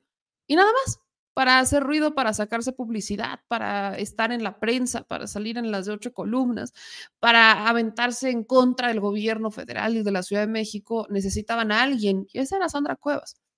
La usaron y la desecharon. Nada más que Sandra Cuevas, pues no se quedó callada. Ella sacó todo el veneno que tenía guardado. Y, perdón que lo diga así, pero es que sí, sacó todo el veneno que tenía guardado. ¿Pronostico algo similar a Xochil Gálvez? Sí, pero creo que a Xochil Gálvez la reacción sería distinta. ¿No? Sandra Cuevas sí es una persona, pues llamémosle rencorosa, Xochil Gálvez es un poco más calmada respecto a eso. Y eh, mientras siga sirviendo a los intereses del PAN, del PRI y del PRD, pues Xochil Gálvez estará, digamos que, safe. ¿Qué ha dicho? Vaya, como les decía, no, los políticos no, los políticos en particular, cada uno de ellos, hablamos de Marco Cortés, de Chucho Zambrano y, y Marco Cortés y Alito Moreno no han dicho nada. Zambrano ya, lo hablaremos en, otro, en otro momento más adelante. Pero Va por México, pues sí lanzó una publicación, aunque ya no debería de llamarse Va por México, pero eh, cuando Va por México habla es porque es nada más y nada menos que Claudio X González el que responde. Y en una publicación que comparte aquí Laura Brugués eh, y que compartieron en la opinión pública, dice Va por México lo siguiente. Respecto a las declaraciones hechas por la alcaldesa Sandra Cuevas, la Alianza Va por la Ciudad de México precisa lo siguiente. Rechazamos sus declaraciones, ni Oye, no es con amenazas, descalificaciones ni calumnias cómo se logran acuerdos, es a través del diálogo y la unidad. Y no sorprende, ya que ha mostrado una actitud poco conciliadora y poco consistente. La alianza va por la Ciudad de México es la suma del esfuerzo de tres fuerzas políticas que en conjunto con la sociedad civil busca construir un proyecto de ciudad que ofrezca soluciones a los múltiples problemas que se tienen. Lo hemos dicho y lo sostenemos, impulsaremos a los mejores perfiles. Durante su administración, la alianza la había defendido y arropado ante los múltiples señalamientos que había recibido por parte de diversas autoridades. Seguiremos trabajando en el proyecto que le cambie el rostro a la ciudad, con trabajo, experiencia y resultados. Esa es la respuesta que le da y va por la Ciudad de México en este caso, ¿no? Pues va por, o sea, Claudio X González, para que me entienda usted, creo que no hay mucho más que eh, alegar. Y lo que me parece, insisto, interesante es que hay un silencio sobre todo de Taboada, hay un silencio de Ataide, y es interesante porque lo que están buscando es no hacer más ruido, porque si ellos hacen ese ruido, Sandra Cuevas les va a contestar. Y se va a hacer una, eh, pues, bola de nieve cada vez más grande, que, pues, de por sí, si ya están tan, miren, seamos muy honestos. El Frente Amplio, por mucho que tengan un candidato al que dicen que es competitivo y todo lo que ustedes quieran, y que es el mejor posicionado y ta, ta, ta, el lastre del cártel inmobiliario no se lo van a quitar, pero ni yendo a bailar a Chalma quieren llegar con una propuesta de que ellos son eh, diferentes, quieren llegar con una propuesta de que ellos eh, sí tienen, ¿no? Como la, la, experiencia, la voluntad que tienen, no sé, las ganas de cambiar eh, la Ciudad de México, cuando en realidad ellos son parte del problema. Xochil Gálvez, que empezaba su campaña en Iztapalapa, eh, creo que valdría la pena que eh, se vieran el reflejo de lo que está mal dentro de, del cártel inmobiliario y a quién está respaldando, quiénes son sus amigos, quiénes son sus aliados, sobre todo porque si hablamos de falta de agua, el cártel inmobiliario tiene mucho que ver lo decía Gabriel, este, Gabriel García. Lamentablemente, pues cuando hablamos de agua, quienes vienen a saquear los pozos de Iztapalapa son los del cártel inmobiliario. Así que la, batalla sigue, hay un silencio estratégico para no intentar darle tanto vuelo a Sandra Cuevas y vamos a ver hasta dónde topa esto. Vamos a ver también si Sandra Cuevas es congruente y ahora que anda encarrerada y en denunciante y en operación diamante, se atreve a denunciar todo lo que acaba de decir en público, a ver si muchos pantalones Sandra Cuevas, va y ahora lo denuncia ante las autoridades correspondientes, porque estamos hablando de delitos, no estamos hablando nada más de es que me habló feo y me dijo que no me conocía y ahora me cae mal y pues le hago fuchicaca. No, estamos hablando de delitos como trata, del que denuncia a el dirigente del PRI, estamos hablando de delitos como el de eh, buscar cargos, ¿no? El de negociar cargos, eh, postulaciones y demás, que deberían evidentemente de ser. Y ya que estamos encarrerados con esto, quien sí le respondió, porque sí hubo una respuesta solamente de una persona, fue Chucho Zambrano. Chuchito Zambrano, también este hombre que de verdad no entiende nada de dignidad, ni mucho menos, porque, pues, repito, no puedes defender algo que no tienes. Y en el caso de Zambrano, no puedes defender algo que ya ni siquiera conoces. Denis Berker, para Grupo Fórmula, entrevista a Chucho Zambrano respecto al proceso del frente, y sobre todo a las declaraciones de Sandra Cuevas. Chucho Zambrano que dijo que él no conocía a Sandra Cuevas hasta que se la presentaron para ser candidata. ¿Quién? Bueno, todos sabemos quién es la mano que meció esa cuna. Pero vamos a escuchar a Chuchito Zambrano. No tiene pierde, de verdad, como Jesús Zambrano de alguna manera intenta zafarse del caso de Sandra Cuevas, se intenta deslindar, incluso hasta minimizarla. ¿Qué tanto le puede funcionar? La neta, no sé. Buenas tardes, eh, con gusto saludarte y a tus órdenes, como siempre. Bueno, de entrada ayer, eh, un día de mucha negociación, eh, entiendo que eh, la propuesta o lo que les proponía el Frente no los satisfacía a los del PRD. Les, lo que ha trascendido es que les ofrecían pocas candidaturas. Entiendo que terminaron con 56, ¿es así? 56, 57, en lo que... No, sí, sí, efectivamente.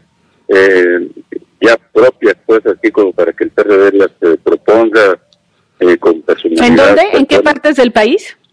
No, vamos prácticamente en la mayoría de los estados de la República con una o dos eh, distritos y todavía incluso estamos revisando otros estados como en el estado de México en donde eh, quedó abierta la posibilidad de nuevos acuerdos. Pero ¿cuál es la fuerza hoy, Jesús, del PRD eh, geográficamente hablando? Ah, bueno, pues que tenemos estados de, mucha presencia eh, indiscutible de la Ciudad de México misma, vamos con seis u ocho distritos aquí, federales, aparte de un acuerdo total, integral para una alianza completa de todas las candidaturas el Estado. ¿Cómo les pegó la salida de Víctor Hugo Lobo, que era una fuerza del PRD? Pues mínimo, ¿eh? la verdad es que los principales liderazgos que él traía en la ciudad y particularmente en Gustavo Madero no eh, se quedaron acá, no se fueron tras él. Entonces, eh, porque hay una pertenencia clara al PRD, si él andaba con otra jugada desde antes, pues es un asunto de él. Pero no nos pega gran cosa aquí los acuerdos ya se habían hecho incluso antes de que él se fuera.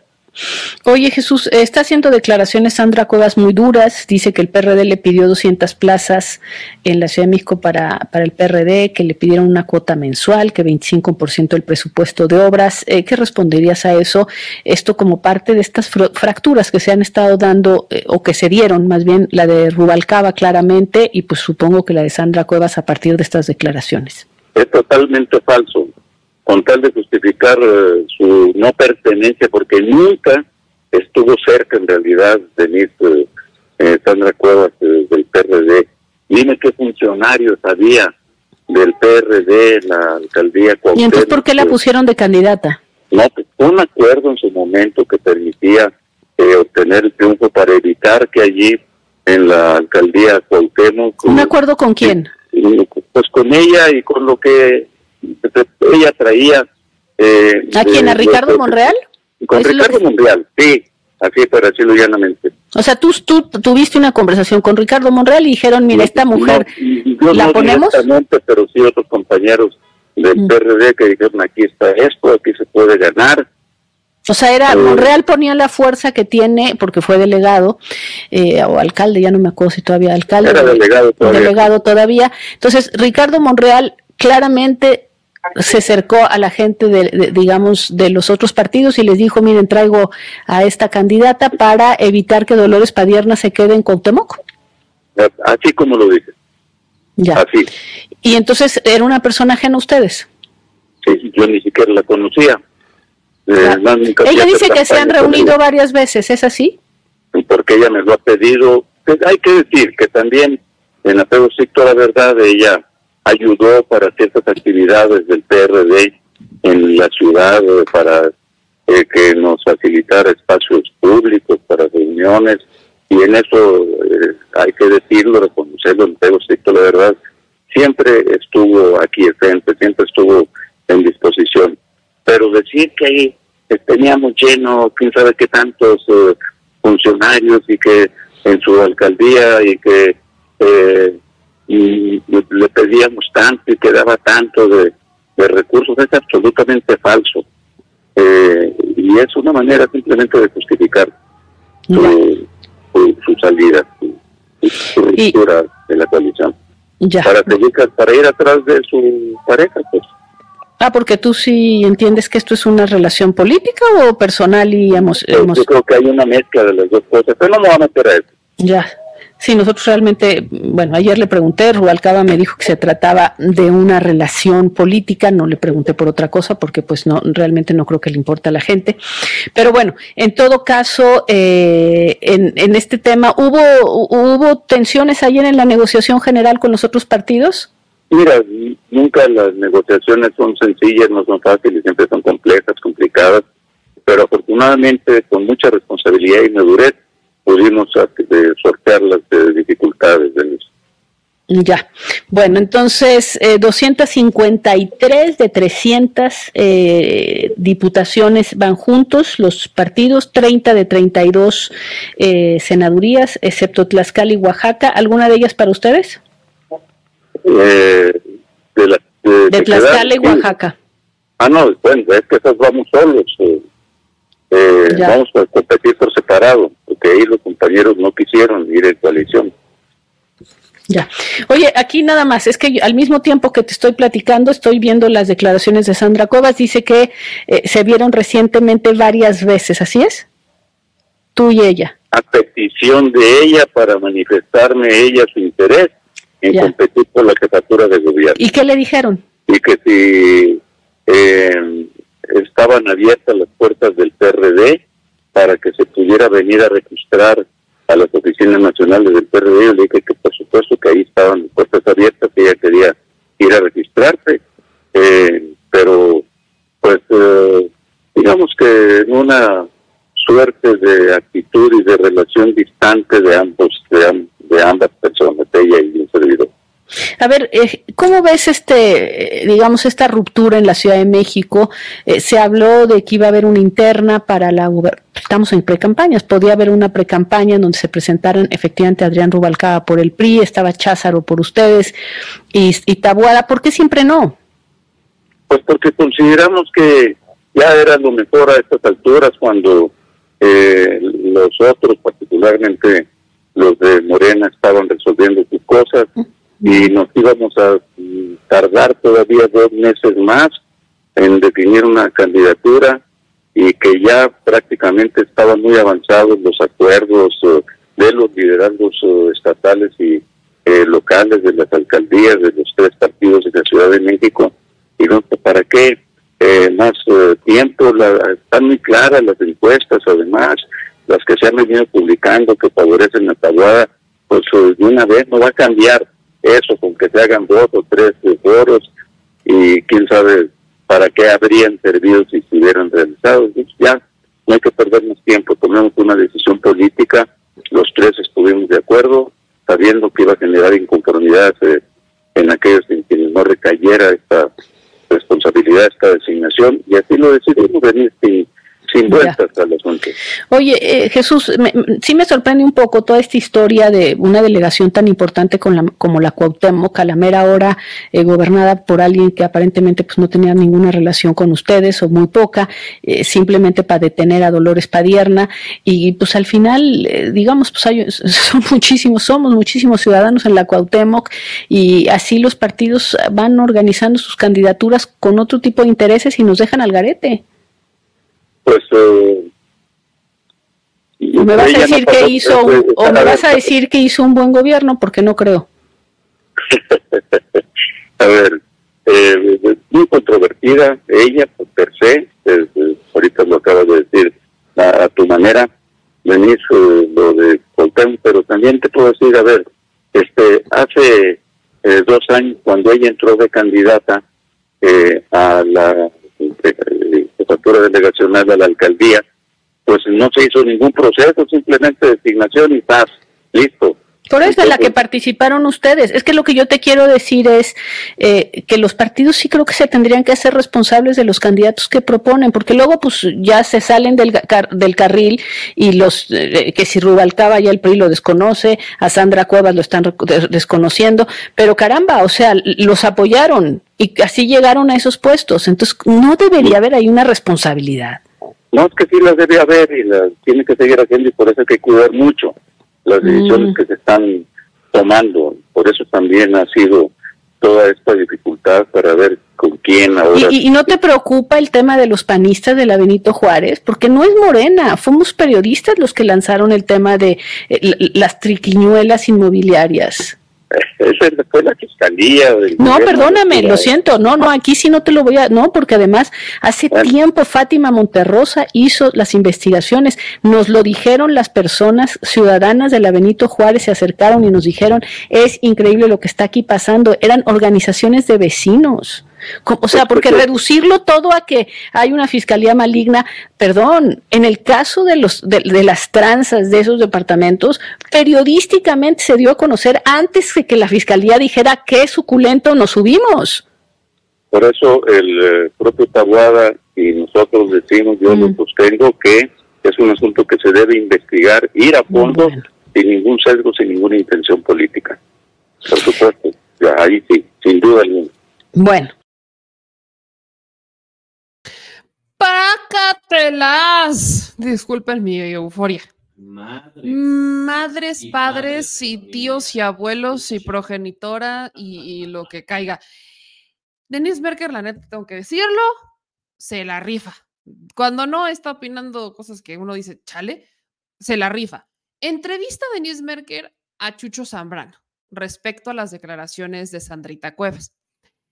Chucho Zambrano la minimiza, dice que ella es polémica per se, que eh, ya negoció algunas eh, candidaturas, porque si se acuerdan que el PRD estaba denunciando, más bien amenazando que iba a romper con el Frente Amplio, o lo que era el Frente Amplio, porque ahora es fuerza y corazón por México.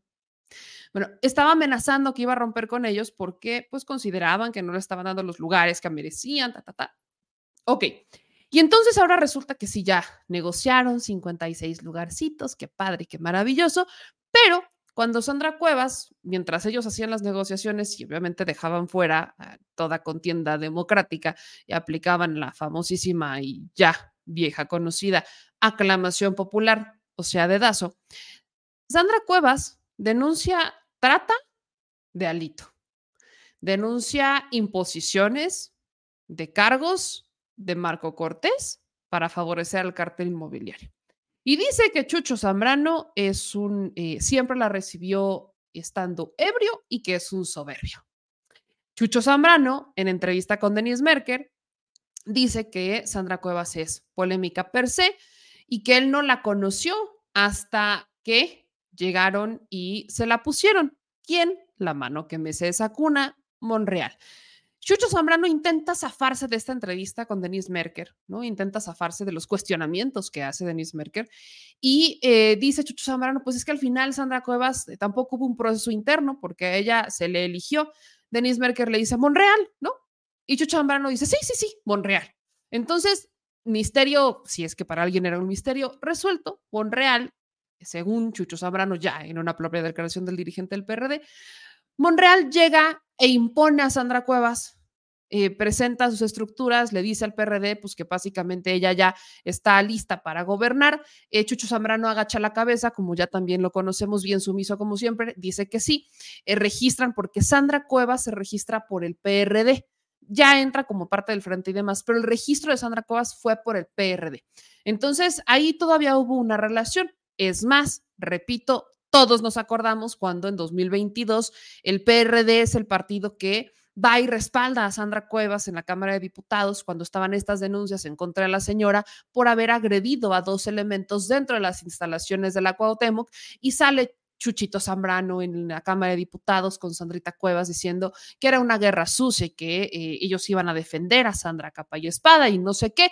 Y pasa un año, porque eso fue en 2022, pasa un año Sandra Cuevas estalla.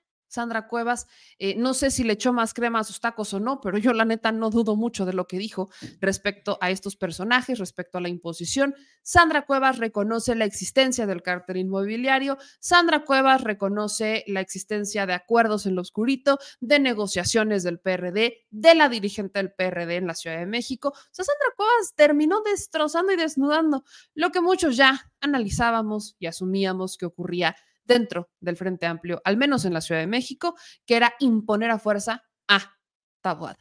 Y en la última parte de la entrevista de Denis Merker a Chucho Zambrano, le suelta lo del cártel inmobiliario. y lo bombardea con una cantidad de preguntas respecto al por qué imponer a Taboada, por qué no hacer un proceso interno e imponer a Taboada, que está ampliamente vinculado con el cártel inmobiliario. Y es Denise Merker en Grupo Fórmula la que le dice lo que muchos han dicho.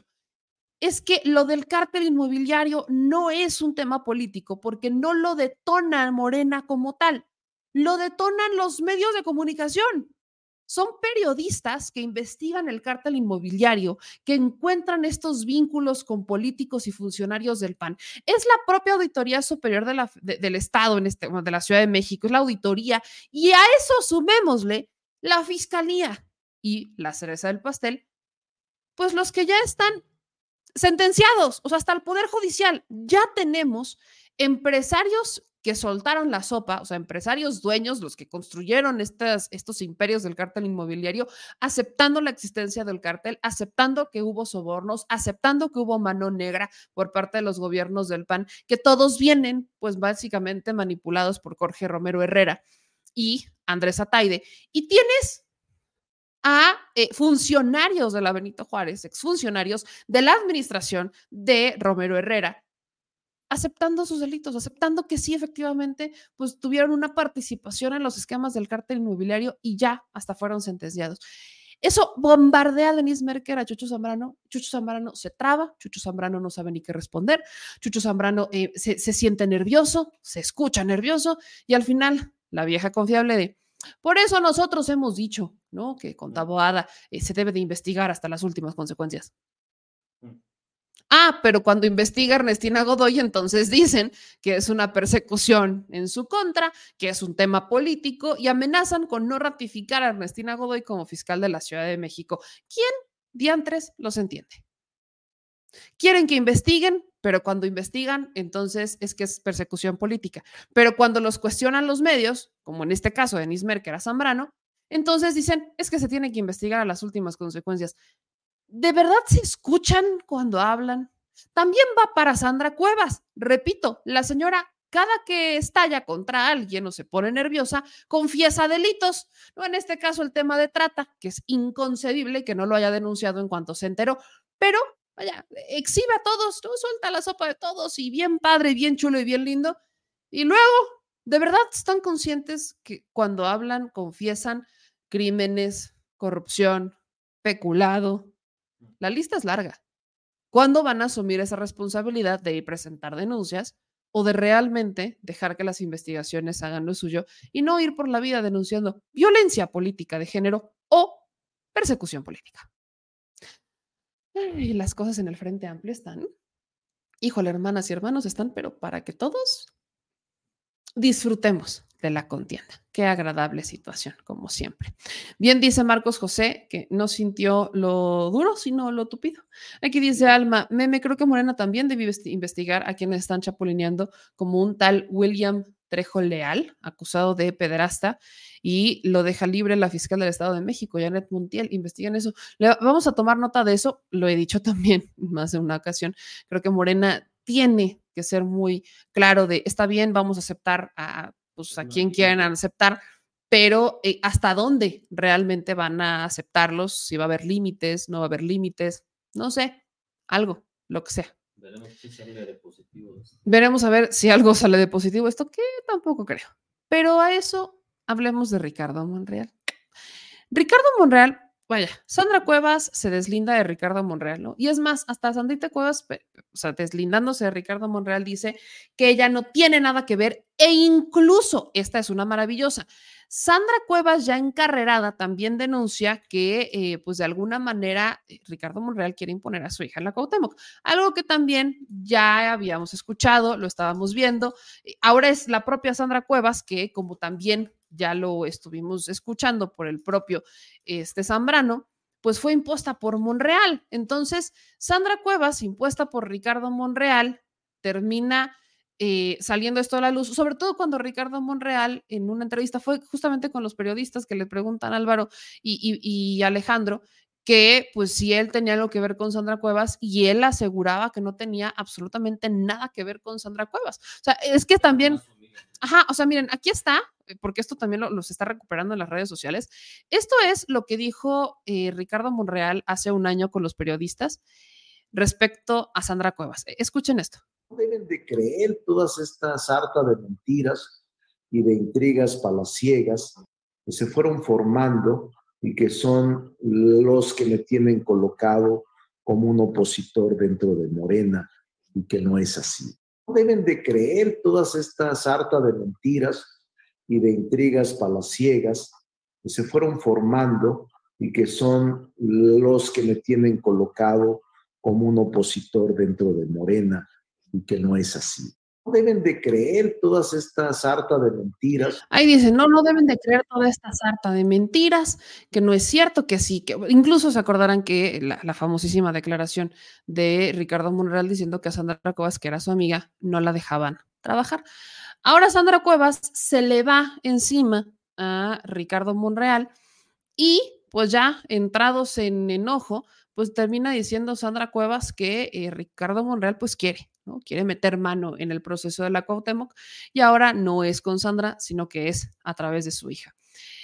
Pero, ¿qué es, ¿cuál es el futuro? ¿Cuál sería la realidad? Habrá que buscar otra vez a, a Ricardo Monreal, que tenemos esa pendiente, de hablar con él y volverle a hacer estas preguntas. Pero lo que podría pasar con Ricardo Monreal es que regrese al Senado. En la recta final. Se supone que Ricardo Monreal y Adán Augusto tienen cargos de coordinadores territoriales en la campaña de Claudia Sheinbaum, o sea que van a tener un papel activo en la logística, en la organización, en el papel electoral.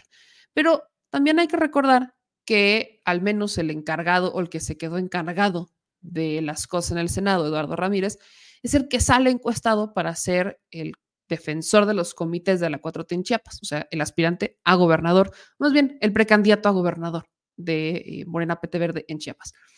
Entonces, Eduardo Ramírez, pues se le pregunta que qué onda con el tema de Ricardo, y es Eduardo Ramírez el que dice que él buscó a Ricardo Monreal, que él le pidió a Ricardo Monreal que pues regresara y que tomara ese trono que dejó en el Senado. No, él ha sido muy respetuoso eh, del movimiento y muy respetuoso del grupo parlamentario. Es algo que yo le he planteado eh, su regreso al Senado, toda vez que la responsabilidad política que tiene eh, podría cumplirla cabalmente sin objeción alguna. ¿Y contaría con el visto bueno de la bancada?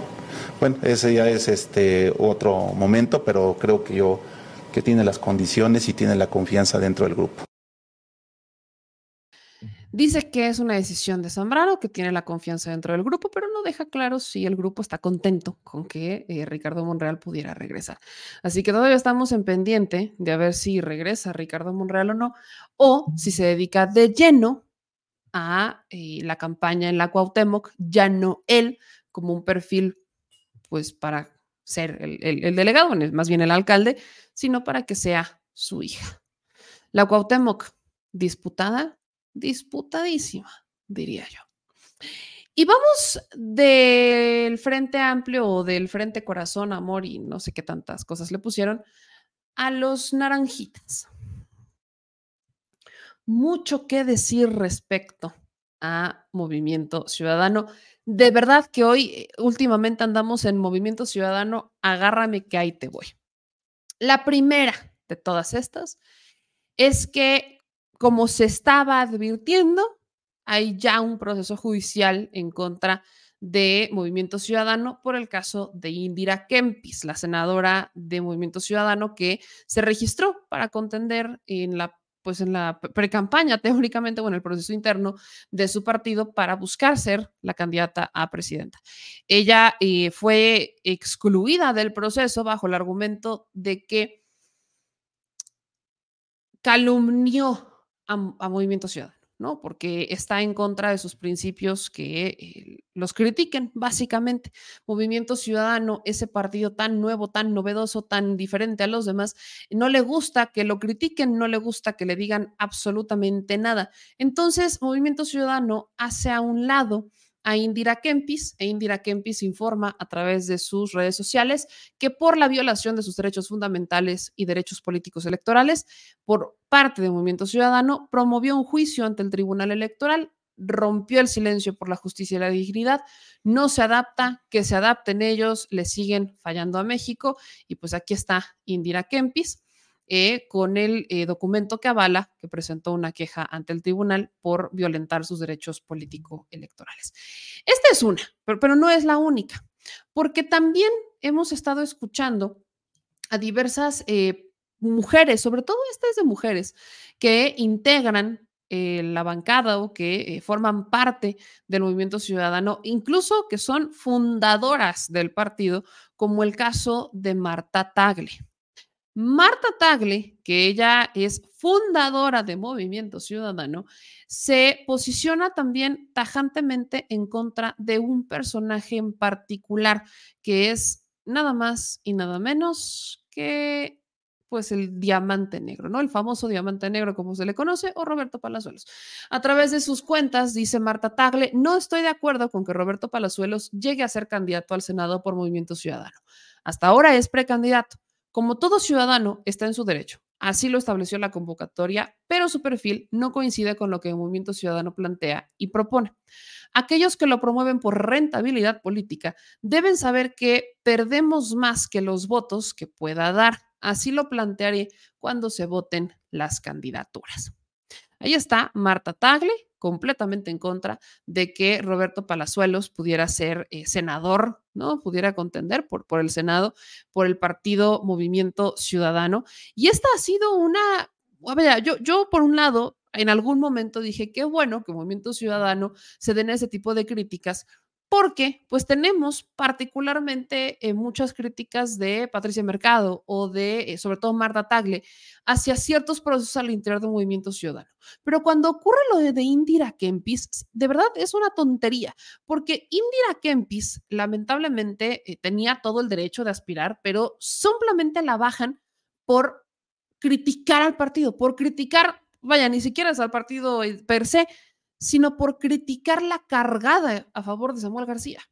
Miren, si de verdad ya estaba dicho y querían que fuera Samuel García, tan sencillo como decir, vamos a optar por Samuel García, no va a haber un proceso interno, pero lo decimos con todas nuestras letras, nos ponemos los pantalones y asumimos las consecuencias de no hacer un proceso interno, pero criticar a todos los demás por hacerlo y decir que ellos están eh, imponiendo a un personaje. Porque Movimiento Ciudadano recae mucho en estas contradicciones. Movimiento Ciudadano te dice que son diferentes, pero en los hechos están en contra de que los critiquen y te excluyen, abren, bloquean el registro de una de sus propias integrantes porque los calumnió. Eso es lo que dijo Movimiento Ciudadano.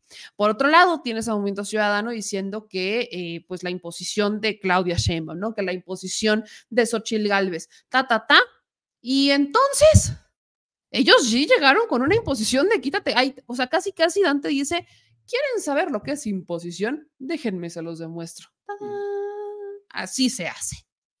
Y todavía es más sorprendente porque Dante Delgado en esta carta que en su momento la aplaudí por reconocer los errores y en la carta en la que explica por qué no va a ir con este, el Frente Amplio, por qué no se va a unir al Frente Amplio. Hay una parte en donde Dante Delgado dice que eh, le va a apostar a los jóvenes porque fue su generación de políticos la que le hizo daño a México. Bueno, Dante, no hables en pasado, sigue ocurriendo. Dante Delgado sigue demostrando esa vieja política que usan mucho en estos eslogans de campaña para decir que son diferentes y que no sé qué. Repito e insisto, ¿qué necesidad, o sea, con qué cara criticas a los de enfrente cuando haces algo todavía peor? Abres un proceso, se registran ocho personas, a una la sacas porque cuestionó la cargada, que era evidente, cierras el proceso y dices que Samuel es el que está mejor posicionado y que es el precandidato único, y pues ahora sí que, y la que soporte. ¿Dónde está lo diferente? Es como cuando Movimiento Ciudadano dice que es el partido más feminista y que están a favor de los derechos de las mujeres y no sé qué, y del empoderamiento y ta, ta, ta. Ah, sí, qué padre, pero son los únicos que presentaron una queja, una queja formal ante la resolución del Instituto Nacional Electoral porque fueran cinco mujeres candidatas y cuatro hombres a las gubernaturas. Y todo porque eso los obligaba o los está orillando a que la candidata para Jalisco, que es el estado más competitivo para ellos, sea mujer y no tienen candidata mujer. tienen candidato hombre. Entonces, todo esto está en torno a Movimiento Ciudadano. Es más, el, yo saben, lo, lo, he criticado, pero es el propio Kumamoto, ¿no? Que se lanza en contra de Alfaro porque dicen que están, o sea, la estructura de Movimiento Ciudadano está utilizando estos perfiles para imponer a sus candidaturas. Repi y, bueno, yo sé que suena muy repetitiva, pero ¿en dónde está la diferencia? Escuchen a Kumamoto es a un gobernador que está tratando de interferir en el proceso electoral, a un gobernador que se ha acostumbrado y que ha buscado por todas las vías tener el poder total en este Estado. Ya lo recordamos, al Congreso lo utiliza como oficialía de partes, tiene un control férreo del Poder Judicial y de órganos autónomos como lo podría ser la Comisión Estatal de Derechos Humanos. Y desde luego. Y para nosotros eso es lo que representa el alfarismo, un gobierno sumamente impopular y que está reprobado por las personas de Jalisco, pero que ahora, ahora también quiere continuar con su poder político e interferir a como dé lugar en el proceso electoral.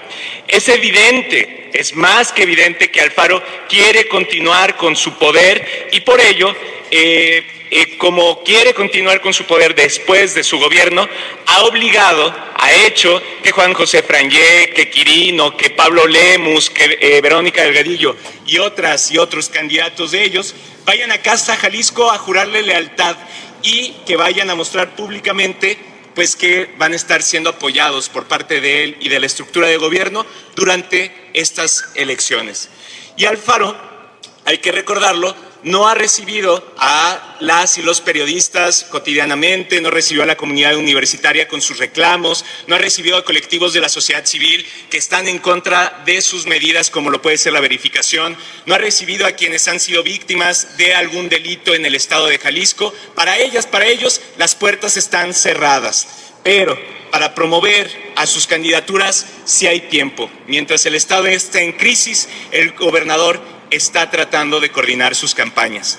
Y aunque Alfaro nos quiere amedrentar diciendo que debemos serenarnos, pues yo lo que les quiero decir aquí es no lo vamos a hacer. Y no solamente eso, vamos a denunciar de manera formal, por eso el día de hoy estamos aquí ante el Instituto Electoral, para poner un alto a quien se cree que puede ejercer el poder total en el, el Estado de Jalisco. Le vamos a decir que no nos vamos a doblar, que no nos amedrentamos y que por el que no nos doblamos, que no nos amedrentamos y bueno, tata. Y vaya, Movimiento Ciudadano se ha vendido como el partido de la nueva política. De hecho, sus eslogans, los eslogans de Samuel son lo nuevo, ¿no? La, ajá, como el, el héroe, lo nuevo, la nueva política en contra de la vieja política. Pero hacen exactamente lo mismo. Tienes al gobernador Enrique Alfaro metiendo mano en el proceso electoral, llamando a todos los que aspiran a algún cargo de movimiento ciudadano y básicamente imponiéndose como el nuevo grupo Atlacomulco. Recordarán al propio grupo Jalisco cuando salieron en contra de Dante Delgado diciendo que estaban en contra y que no vaya una mega protesta en donde amenazaban casi casi con una ruptura porque Dante Delgado no se unía al frente y apoyaba a Xochitl Gálvez. Entonces, por un lado, tienes al grupo Jalisco que quiere desplazar al grupo Atlacomulco como el nuevo grupo estatal político que el arma de tos cada que algo no sale como quiere. Tienes a Movimiento Ciudadano diciendo que es el partido más feminista de todos, pero imponiendo quejas en contra de una resolución del Instituto Nacional Electoral para que fueran cinco candidatas mujeres y cuatro hombres. Tienes este mismo partido imponiendo a Samuel García, un gobernador que hace un año, no es cierto, dos años, estaba asegurando en más de una entrevista que él no iba a dejar su estado que él no lo iba a dejar a medias, que se iba a quedar ahí seis años, que le preocupaba el 2024, pero más le ocupaba su estado. Incluso bien valiente Samuel García estaba en contra del Bronco, eh, diciendo que lo que él hizo fue eh, abandonar el estado y no sé qué. Y tienes a ese mismo Samuel García queriendo imponer a el gobernador interino cuando en su propia constitución dice que si pides una licencia por seis meses, es el Congreso del Estado el que designa al gobernador interino. Y vaya, la cereza del pastel.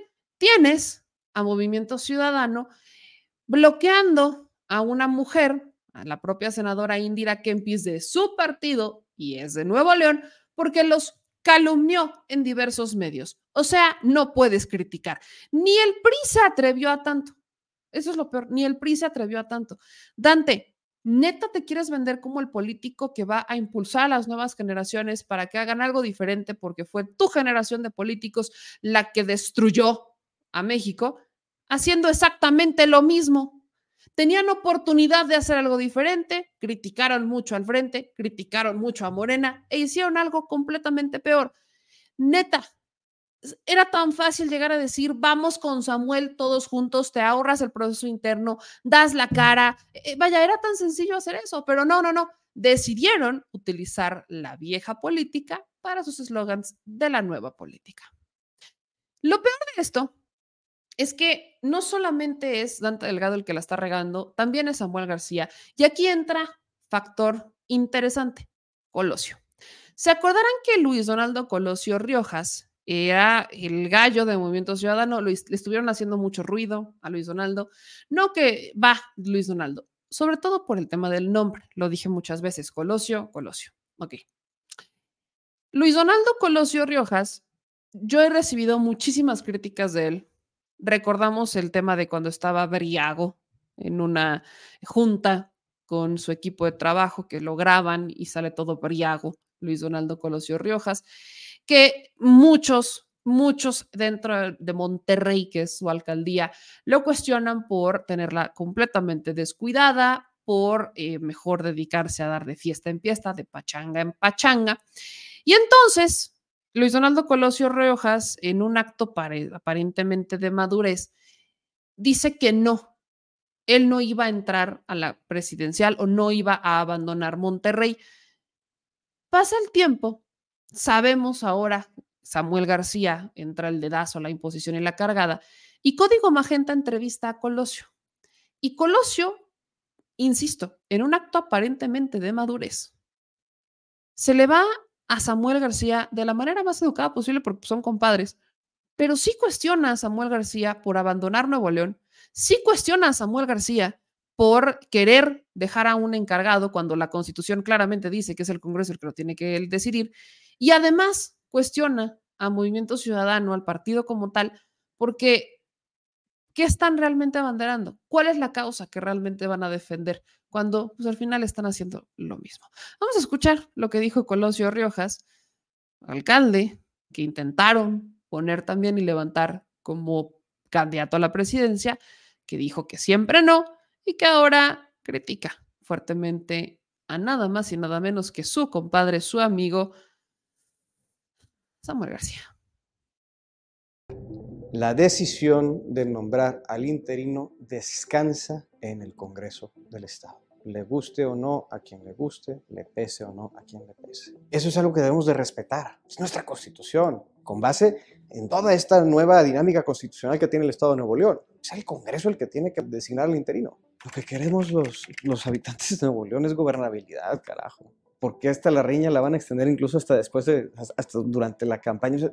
E, e, e, es, seguir extendiendo la riña y, no se me hace adecuado. Esto es lo que, lo que queremos en, en, la figura de quien va a estar con nosotros durante los próximos meses, lo que queremos ver es mesura, queremos ver prudencia, queremos ver ese ánimo de conciliación. Y ese no fue un gran comienzo, pero espero que sea sensato y quien sea que quede en el cargo, realmente nos dé un norte a los alcaldes, que no permitan que se pierda el trabajo y la coordinación que se tiene que hacer con los municipios. Esta no es su estado, este no es, no es nuestra propiedad de los que estamos aquí en los cargos políticos, todo es prestado. Y hay que pensar en la gente y en lo que esto le puede costar a las familias si estamos perpetuando esta dinámica tan tóxica que, estamos viviendo en la política del gobierno. Tengo sentimientos encontrados y se lo he dicho abiertamente al gobernador el gobernador, pues, Samuel es mi amigo, más, pues, hasta es mi compadre. Mariel, su hija, es, mi hija. Y con esa confianza yo, yo sí le dije que, al igual que mi persona, yo creo que este no es el momento, no es nuestro momento. El país está viviendo una serie de complejidades que requieren no solamente de la fuerza de la gente que estamos en Nuevo León, requiere de un esfuerzo nacional, un equipo nacional y la consolidación de varios equipos, de hecho, para un proyecto nacional. Y esa parte es la que, al menos a mí, me falta. Quisiera yo contender para una presidencia. Eh, en el caso del gobernador, yo sé que su deseo y está en su legítimo derecho, y si genuinamente se postula, lo voy a apoyar, por supuesto. Sí, tiene una, crisis política, pero administrativamente está haciendo bien las cosas. Nuevo León está viviendo un muy buen momento, pues como alcalde me preocupa que eso pueda parar y no quisiera que eso suceda. El gobierno estatal ha tenido una gestión agridulce todo el mundo lo, hemos podido ver, porque si bien en, su, en sus funciones de política exterior ha hecho un extraordinario trabajo con la atracción de inversiones históricas y con la consolidación de un corredor económico que cada vez es pues, más fuerte, no solamente en México, sino en toda esta región del continente. La verdad es que ahí todo mundo, por igual podemos reconocerle una extraordinaria labor la cuita más grande de este gobierno es eh, pues no, no haber podido eh, manejar una adecuada política interior. Digo, no, no, no es enteramente culpa del gobierno del Estado. sabemos que del otro lado de la mesa también hay gente muy necia que, que incluso no debería estar ahí, pero que para la gente buena y que quiere trabajar de ambos lados, todo esto se lo echa a perder. Y al final del día, quien más pierde es Nuevo León que estamos en un franco estado de ingobernabilidad en muchos aspectos críticos y pues la gente no merecemos eso. La gente queremos mucha más madurez, que, nos dejemos de rasgar las vestiduras, que, la clase política se, deje rasgar las vestiduras por cualquier cosa, que se ofenda por todo, que, que a ver, maduren carajo y por favor déjense de, de, payasadas y, y de, de ofenderse por cualquier cosa. Están en un trabajo difícil, muy complicado. La política no es hacer acuerdos con la gente que te cae bien. La política es tener la madurez suficiente para lograr generar un acuerdo con una persona a pesar de que te caiga mal. La política se da y la democracia existe a partir de la diferencia de opinión. Pero lo que estamos viendo el día de hoy es inédito. Ya ha escalado incluso hasta un rango personal entre algunos de ellos, que difícilmente se va a corregir simplemente porque se renueva el Congreso. La salida de este conflicto está en dos partes. La primera está en la gente. Si queremos sensatez en nuestra clase política, pero particularmente si queremos y exigimos sensatez de nuestros diputados, de nuestros alcaldes, de nuestros senadores, de nuestros gobernadores, hasta el propio presidente de la República, si queremos sensatez en nuestra clase política, entonces hay que votar por gente sensata. Siempre he dicho, a veces con mucho pesar, que en México tenemos los gobiernos que merecemos. Nos merecemos los gobiernos que tenemos, porque nosotros somos los que los elegimos. Una solución contundente es elevar la calidad de la política de Nuevo León a través de mi voto como ciudadano. Y la segunda, pues es también que las propias estructuras, militancias y simpatías al interior de los partidos realmente hagan un examen de conciencia para renovarse o morir, o se perpetúan en el cacicazgo que eventualmente va a llevar a su destrucción o se renuevan y se refrescan en nuevos y mejores cuadros, más preparados, más profesionales y sobre todo incorruptibles, intachables, gente que, ven, que, venga a trabajar para la gente, porque eso es lo que queremos todos los ciudadanos. Yo temo mucho que la siguiente elección en México salga socialmente de lo meramente electoral ya desde hace mucho tiempo hay algunas personas que llegan al poder o cuyo discurso político, incluso estando en el poder, es de división, de pique, de tirria, de incluso hasta de insulto. Es pelear, hacer que la gente es, es polarizar. Esa dicotomía de los buenos contra los malos, o los chairos contra los pisos, este, ustedes y yo y nosotros. Al final del día todos somos mexicanos. Los mexicanos y mexicanos, todos en este país todos los que vamos a votar, todos los que elegimos a nuestras autoridades. Entonces, que nos quieran dividir entre nosotros va a ser ya de por sí, o ha sido ya, y lo hemos visto, bastante penoso, pero la próxima elección temo que vaya a estar mucho, muy concentrada esa, e, esa, esa parte de, lo político actual. Es decir, que sea una elección muy encarnizada, que más allá de que entre candidatos y, partidos se hagan trizas como acostumbran, que la propia gente entre nosotros, entre vecinas y vecinos, empecemos a hacernos trizas por ese veneno que nos han estado eh, pues, vertiendo al alma durante estos últimos años. Algo que me preocupa mucho es la seria falta de sensatez o de humildad en muchas autoridades para reconocer exactamente eso que acabas de decir. Policías municipales de todo el país están en déficit. No está construido el modelo policial actual y menos a partir del recorte masivo de recursos hacia los municipios en materia de seguridad y en estar cada vez más cerquita de la gente y atenderles mejor. Eh, esto nos llevó a poder desarrollar nuestro sistema de atención ciudadana, nuestro sistema de módulo digital, nuestro sistema de corredores. Ni cara para solicitar cualquier cargo, así sea presidente de mi colonia, si no entrego bien esta administración. No puedo pues, tener cara para pedirle a la gente de Monterrey que vuelva a depositar su confianza en mi persona para ser alcalde nuevamente y poder tener otros tres años en consolidar estos proyectos, si no me encargo de este primer ciclo, cerrarlo como Dios manda, yo estoy determinado y empeñado en que el próximo alcalde o alcaldesa va a ser el mejor alcalde de Monterrey. Todos los cimientos que tanto mi administración, y hay que decirlo, las administraciones anteriores le hemos dejado a la siguiente. Anda, pues. Miren, quien, quien viera y quien escuchara a Luis Donaldo Colosio Riojas, les juro por mi madre que dice, no, hombre, este hombre es brillante, sensatísimo. Cualquier extranjero le aplaude. Cualquier extranjero. Vayan a Monterrey. Vamos a ir a Monterrey a ver qué onda con Monterrey, ya les diré. Pero cuando fui no hace mucho, Monterrey estaba hecho un desastre, cuando este hombre ya era alcalde de Monterrey.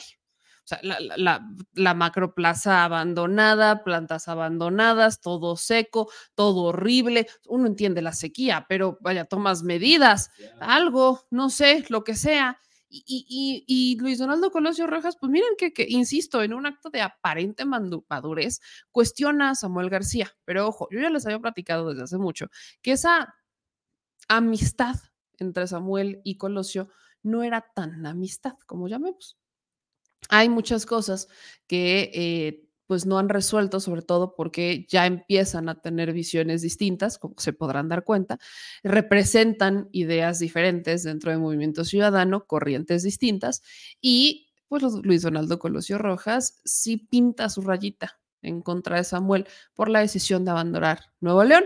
Le dice que le guste o no le guste, es el Congreso el que tiene que elegir al, este, al gobernador interino, que espera que el nuevo gobernador que llegue eh, realmente atienda a los ayuntamientos. Entonces, ahí le va otro trancazo a Samuel, no está pendiente de las necesidades de los municipios. Y eso también es delicado, porque aunque tienes una, evidentemente hay un presidente municipal y demás en cada uno de ellos, pero tú eres el gobernador del estado, tienes que tener una relación constante con ellos necesitas tener esa relación constante porque pues, si no, ¿cómo vas a levantar al Estado? De viaje en viaje y de inversión en inversión sin saber en dónde las vas a meter, ¿de qué te sirven tontos los millones que estás intentando meter al Estado? Entonces, hay reclamos del compadre Luis Donaldo Colosio Riojas en contra de Samuel García. Samuel mantiene silencio, no, ¿qué digo silencio? Samuel anda ocupado, disculparán ustedes, anda muy ocupado eh, pegando calcas, ya anda Samuel García muy ocupado en Saltillo pegando calcas este, sabemos que es la, la gran estrategia, porque a alguien, esto también es, es muy interesante, alguien se le ocurrió que ver a un político pegando calcas en la calle era, no manches, wow, ahora tenemos políticos que pegan calcas en la calle y lo consideraron extremadamente novedoso, es lo que más me sorprende. ¿Quién les dijo, honestamente, que, que eso es hacer una gran campaña? Ojo, es mucho más de lo que hacen algunos otros políticos, ¿eh? Sí. Hay muchos otros que solamente están en los grandes meetings y ahí están, ¿no? Que el meeting y nada, sí, que qué padre y qué aplauso y qué maravilloso y sí. Y esta estrategia de Mariana, porque es la estrategia de Mariana, acerca a Samuel con la gente. O sea, lo que hace es acercar a la gente con Samuel. Algo que puede hacer de 1500 maneras. Pero ¿quién les dijo que eso es suficiente para ganar o al menos posicionarse dentro de la presidencia de la República? No descarto que funcione, porque dentro de esta dinámica de politización, lo más importante para la gente, lo digo y lo seguiré diciendo, no es lo que les dices, es cómo los haces sentir. Eso define todo, ¿eh? Es un tema de sentimientos, no es un tema de incluso ideas. Es cómo los haces sentir. Y la estrategia de Samuel y Mariana es hacer sentir a la gente incluida, es hacer sentir a la gente de que ellos pues no son la, no, están arriba, sino que ellos van coche por coche, o sea, como que se aparentan esta humildad, llamémosle. Hacen sentir que, hay un ambiente tipo de frescura. Eso es lo que conquistó a muchas personas.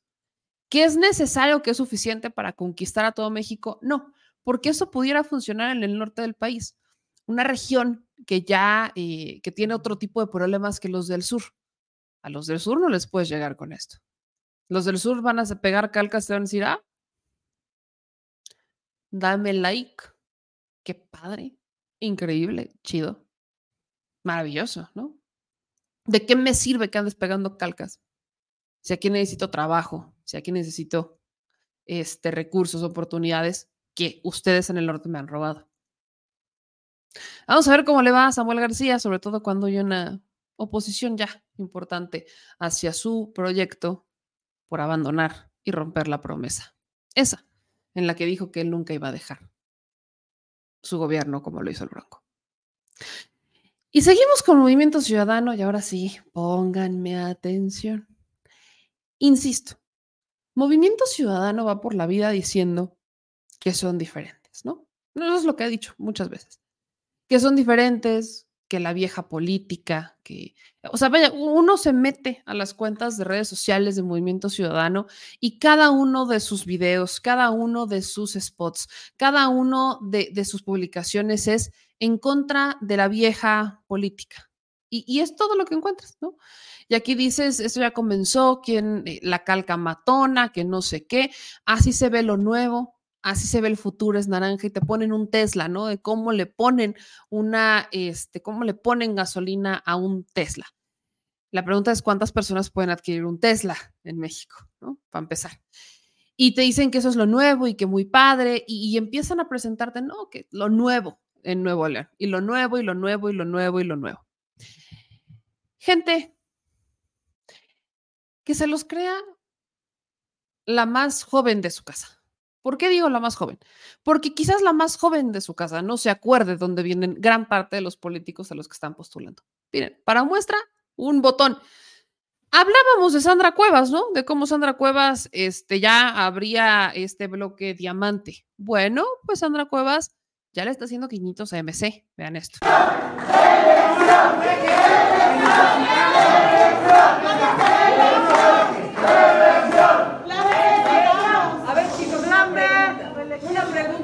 Que quede constancia. Si MC nos propone para algún cargo, ¿nos apoya? Sí. Si MC nos propone para un cargo, ¿nos apoyan? Sí. ¿No? Y ahí estaba la porra de Sandra Cuevas, esa que, ya saben, si dice, si Sandra Cuevas no fuera Sandra Cuevas, amaría a Sandra Cuevas, ¿no? Entonces, Sandra Cuevas anda en, sí. Pero eso no solamente está pasando aquí, está pasando, por ejemplo, en mi estado, Puebla. Y aquí es en donde viene el chismecito interesante, así que pónganme atención, porfis, porque esto se va a poner rudo. Movimiento Ciudadano presenta a una posible terna al Senado de la República a un conocido, porque pues yo, yo no sé de dónde saca el que somos amigos, no, no, yo lo conozco, en algún momento trabajamos juntos, tenemos un amigo en común, pero así que digas amigos, amigos, amigos, no, no somos. Sí nos conocimos y lo que usted quiera, guste y mande, pero pues así que digas, híjole, es mi compa, hablo con él todos los días, mañana nos vamos a tomar un café. No es así. O al menos esa es la definición que uno entiende de amigo, ¿no? ¿Qué tú entiendes de amigo? Pues que se hablan, que, que están cerca, ¿no? Algo así. Pero no. ¿Con quién hablas? Ajá, alguien que pues al menos tienes contacto, ¿no? Nada más así como, al menos tienes contacto. Yo no he tenido contacto con él en años. Pero es muy, de verdad, insisto, es muy interesante cómo ver que Movimiento Ciudadano te dice que va a presentar algo nuevo. Y así que digas, híjole, qué nuevo, qué nuevo, qué nuevo, qué, nuevo. No son, miren, ¿a quién me refiero? A Ramón Fernández Solana, chismecito poblano. Eh, Ramón Fernández Solana es un joven político que tiene pues ya un ratito en el ruedo a quien yo diría es político de café. Y lo digo con todo respeto y hago esta primera aclaración, sobre todo para Ramón, porque yo sé que no le gustan mis comentarios, y lo sé bien. No es personal. Esto no es personal, ¿no? Vaya, no, no es, si me caes bien o no me caes mal, la neta es como, pues, pues, pues es político, ¿no? Te, te, subiste al ruedo, papi. Y bien dice, bien lo dijo Colosio, bien lo dijo Colosio, hasta Colosio, te voy a poner de ejemplo. Si no les, o sea, ¿para qué no les van? Maduren, carajo. Y eso lo dijo Colosio literal estoy copiando su frase, maduren carajo. no les gusta que los critiquen, no se suban al ruedo. Así que ahí les va, ¿no? Este es Ramón Fernández Solana, que es formalmente precandidato al Senado de la República. Dice que su compromiso es con nosotros, o sea, con los poblanos, y con nuestra familia. Hashtag lo nuevo es hacer posible lo imposible. Los jóvenes vamos a pintar a Puebla de naranja.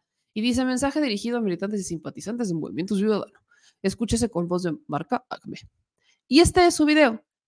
Quiero que ustedes me digan en los comentarios a qué les recuerda este video. Hola, ¿qué tal? Muy buenas noches. Soy Ramón Fernández y quiero compartirte que para mí hoy es un día muy importante. Recibí el dictamen de procedencia de mi precandidatura al Senado de la República. Y como dice mi compadre Samuel García, lo nuevo es hacer posible lo imposible. Cuento contigo para lograrlo. Es por tu familia, es por mi familia y es por Puebla. Arráncate, Ramón. Hola, ¿qué tal? Miren, lo, lo, tengo que decir como tal. Insisto, Ramón, no te enojes, tranquilo, hermano. Pero pues es que te metiste al ruedo y pues, hijo, no puedo defender lo indefendible y no me voy a quedar callada. Arráncate, Ramón. ¿No, ¿No le quieres copiar más a Samuel? Aparte dice que es su compadre. ¿Conoces a Samuel? ¿Cuántas veces lo has conocido? Pero bueno, sale Ramón, ¿no? Y dice, arráncate, Ramón. Y yo veo este video e inmediatamente pienso en Fosfo Fosfo. ¿Qué tan original podrías llegar a ser cuando literalmente le copias la estrategia a Samuel? Y aparte es una copia que nos deja bien mal parados a los poblanos. O sea, la otra vez me decían que yo tengo acento chilango. Hijo, perdón que te lo diga, pero pues si nos, o sea, si, si alguien ve este video y te dice poblano, va a estigmatizar a todos los poblanos como si fuéramos así. Total, ¿quién es Ramón? Porque aquí el punto no es el video, ¿eh? o sea, ya mi crítica al video, pues que, Dios lo agarre confesado y qué maravilla. Mi crítica es cuando digo lo nuevo. Él es Ramón Fernández Solana. 2018 estaba en la campaña de José Antonio Mido. Además, me encanta porque eh, no, esto no es con saña, Ramón, tampoco. Eres muy público, todo lo subes, hijo, todo lo sube este hombre. Todo lo sube a redes sociales y todo lo presume como un logro. Todavía José Antonio, todavía a mí dices, me. Luego, esto es en 2000, o sea, esto es 2018. O sea, esta foto es de 2018 con José Antonio Mida en la campaña Mid. En 2022 sube esta publicación con Armenta. Pasas del PRI, Armenta ya estaba en Morena. Y dice, no nos hagamos bolas, no es un tema de partidos, es un tema de proyecto, capacidad y honestidad. Armenta lleva más de 33 años preparándose para ser gobernador de Puebla y es el mejor y más capacitado para hacerlo. Por eso me sumo a su proyecto de manera ciudadana. Esto fue en 2022. Luego, ya, esto fue hace cinco días, quiero, vaya, lo he platicado de esto varias veces. Ramón Fernández fue particular de Mario Marín por años. Yo lo conocí siendo particular de Mario Marín, cuando Mario Marín pues todavía eh, estaba en la notaría y demás. Ya había dejado de ser gobernador, pero estaba en la notaría. Entonces, en realidad esta publicación tendría que ir primero, porque Ramón Fernández fue particular de Marín y toda la vida eh, presumió haber sido particular de Marín hasta que detienen a Mario Marín y entonces dice que pues él nada más fue su particular, que él nada más trabajó con él y hasta ahí, ¿no? Párenle de contar. Pero la siguiente foto es la maravillosa. ¿Quién en su sano juicio, en pleno siglo XXI, sobre todo en 2021, decide que es una brillante idea subir una foto con el Baester Gordillo. ¿Quién? ¿Quién? Neta, neta. ¿Quién? ¿Se te hace lógico? E, el Baester Gordillo. El Baester Gordillo. Lo peor es que Ramón fue hasta invitado a la boda del Bester Gordillo y Ramón fue uno de los dirigentes de redes sociales progresistas. Este partido que intentó conseguir un registro nacional y que no lo logra, pero que es un partido fundado por el yerno y el nieto del Bester Gordillo. Y que según el Bester Gordillo no tenía nada que ver con ese partido. ¿A quién en su sano juicio se le ocurre subir una foto con el Baster Gordillo y en 2021 y decir que estás bien contento de una mujer a la que quieres, admiras y respetas. Al Bester ya ni le contestan el teléfono, mano. O sea, el Bester ya dio un par de entrevistas y ¡puf! se desinfló. Adiós, el Bester. Y, y luego se enojan porque uno los critica. Luego se enojan porque uno los cuestiona y les critica. No, no es mi culpa si pierdes o no una candidatura. Es su culpa por uno, no saber hacer política, dos, no haber aprendido absolutamente nada en todos estos años, y tres, asumir que porque hago ciertos comentarios, ustedes están en crisis. No, hermano, esta crítica que hago es una crítica que te hace medio Puebla. Bueno, los que te conocen, porque todavía, aunque llevas muchos años haciendo política, hay gente que ni siquiera te conoce. Total, Ramón pasa de toda su vida en el PRI, eh, se va eh, de alguna manera con eh, Alejandro Armenta, luego se va a redes sociales progresistas y ahora aterriza en Movimiento Ciudadano y ahí está, en Movimiento Ciudadano, como alguien que dice que va a hacer una nueva política. Yo, yo no sé qué tan nuevo pueda ser cuando sigue haciendo exactamente lo mismo toda la vida, ¿no? vaya, brincar y brincar de partido en político y pues Qué padre. Es más, esta es una joya. Eh, ¿Quién en su sano juicio retuitea a Salinas Pliego subiendo una foto con Enrique Alfaro? Otro, otro, en pleno momento en donde cuestiona a Salinas Pliego por ejercer violencia política en contra de las mujeres, por ser un misógino, por no tener progenitora. Dices y vas y tuiteas. O sea, otra crítica para Movimiento Ciudadano. No que muy feministas, no que muy defensores de las mujeres. Ah, no, Dante Delgado, eh, vaya, qué maravilla, con Enrique Alfaro y Salinas Pliego. Y luego este hombre lo retuitea. De verdad, me da tirria a veces la, la, política poblana, en general la política, gracias a Dios me salí de ella, pero ahora, él no es el único que está dentro de esta dinámica de, de movimiento ciudadano y la ola EMC. Hay otra, hay otra persona que está en la ola de movimiento ciudadano y que de hecho busca ser candidata a gobernadora. Vamos a darle un poquito de publicidad. Ella es Elvia Graciela Palomares. Lo mismo que dije a Ramón, yo sé, insisto, los conozco, conozco a estas dos personas muy bien. No somos amigos, no somos compis, no somos cuates, tenemos conocidos amigos en común, si lo quieren ver así, pero no están exentos a ninguna crítica. Y las críticas que yo estoy haciendo son las mismas que haría o que hace cualquier poblano. Insisto, esto no es personal, no se lo tomen como tal. Se subieron al ruedo y pues es lo que hay. Les presento a Grace Palomares, que trabajó en Casa Jalisco y que ahora quiere ser gobernadora de Puebla. Hola, ¿cómo están? Hoy vengo a platicarles que para mí es un día muy importante de sentimientos encontrados en donde estoy muy contenta, pero también muy nostálgica porque presenté mi renuncia a Casa Jalisco, en donde participé como directora general de Enlace Institucional. Quiero agradecerle al gobernador Enrique Alfaro por la oportunidad que me dio. Fue un momento muy complicado en el 2021 cuando él me abrió las puertas no solamente de Casa Jalisco, sino del estado de Jalisco, en donde me recibieron con los brazos abiertos y me, hicieron sentir que Jalisco era mi casa y que todos los jaliscienses eran mi familia. Le agradezco a todo el equipo de la representación, al maestro Abel Salgado y a todos mis compañeros que hoy me dieron una muy calurosa despedida, pero estoy también muy contenta porque a partir de hoy estaré encabezando un proyecto para servirle a todas las poblanas, a todos los poblanos y a la tierra que más amo, que es mi estado de Puebla. Recuerda, el futuro es naranja. Ahí está. Grace Palomares eh, se destapa para ser candidata a la gubernatura de Puebla.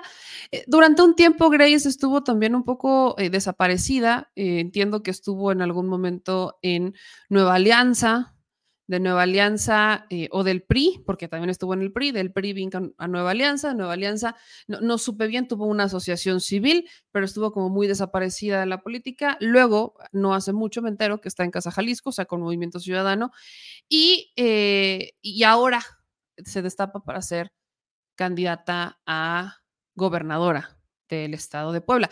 Ella sí conoce a Samuel García, para que vean, ella sí tiene su video con Samuel y, y es este. Puebla desde Nuevo León. Fuerte abrazo. Saludos a Puebla desde Nuevo León.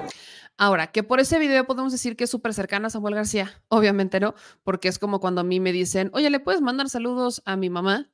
Y yo no conozco a la mamá, pero con todo gusto y con todo el amor lo hago. No es que los conozca a profundidad, pero con todo gusto hago el video. Total, e, está muy padre, se lanza, que qué maravilloso. Y, y ahora lo, lo, que a mí me preocupa en realidad es que tanto Grace Palomares realmente representa algo nuevo. Pues ustedes juzguen. Este es un poco del pasado de Grace Palomares ella ya fue diputada federal en alguna ocasión. Fue diputada federal en el 2015 por el PRI, o más bien por el Verde. ¿Cómo lo sé? Porque yo la registré. Yo. Esos papeles pasaron por mi mano. Ella eh, se registra o la registramos en ese momento de trabajar en el Partido Verde en 2015. La registramos como eh, candidata al Partido Verde, aunque era una imposición del PRI. también que decirlo con toda claridad. La registramos Estuvo un par de meses como candidata al Partido Verde o como diputada del Partido Verde y después entra ya como este, de la bancada del PRI. ¿Cuál ha sido su trabajo legislativo? Presentó un par de iniciativas, ocho en particular.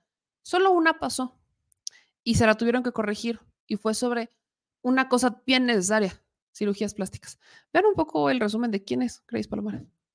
Graciela Palomares Ramírez, pertenezco al grupo parlamentario del Partido Verde Ecologista de México y pues mi objetivo es trabajar por los jóvenes. Como joven sé que debemos estar más comprometidos y tenemos la responsabilidad y la obligación de generar el cambio que queremos ver en nuestro país. La felicidad se funda en la salud, pues, como escribiera Siddhartha Gautama, cuide el exterior tanto como el interior porque todo es uno. Los priistas reconocemos en nuestro programa de acción que la salud es una condición básica para el desarrollo integral de las personas y también para toda la sociedad. Además, en nuestra plataforma electoral nos comprometimos a mejorar la calidad y la eficiencia de los servicios de salud, legislando para asegurar que la atención que se provea en instituciones públicas o privadas cumpla con la calidad que merecen las personas. México ocupa el tercer lugar a nivel mundial entre los países donde se realizan más procedimientos de cirugía estética o reconstructiva. Es decir, procedimientos quirúrgicos para cambiar o corregir la forma de diferentes zonas de la cara o del cuerpo. A nivel nacional, la cirugía estética es la especialidad médica que arroja el mayor número de casos de mala praxis es decir, existen más de 20.000 falsos médicos cirujanos que ponen en riesgo la vida de las personas o les causan daños severos e irreversibles por desconocimiento e irresponsabilidad.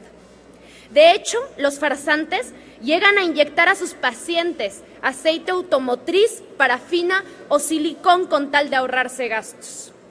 Además, la Asociación Mexicana de Cirugía Plástica, Estética y Reconstructiva estima que por cada cirujano con reconocimiento oficial existen 15 personas con títulos falsos o que estudiaron en instituciones apócrifas. Estas prácticas ocasionan miles de daños irreparables, entre ellas amputaciones para las víctimas e incluso la muerte. Comprometido con un México incluyente que garantice una salud de calidad para todos los habitantes, el gobierno de Enrique Peña Nieto ha aumentado más de 3.5 millones de personas la población con acceso a servicios de salud. Atiende a más de 4.2 millones de personas a través del programa de unidades médicas móviles. Alcanzó una cobertura de vacunación del 97.8% en niñas y niños de, año de edad contra sarampión. El conjunto de actividades profesionales en el campo de la medicina que requieren para su ejercicio títulos o, o certificados de especialización debidamente expedidos y registrados ante las autoridades competentes. Sin ella, todo lo demás es nada. Por lo que es nuestro deber con los mexicanos, con las futuras generaciones y con el progreso de la nación, garantizar que esa primera riqueza que representa la salud sea una realidad para todos los mexicanos. ¿Y tú, conoces a Grace Palomares?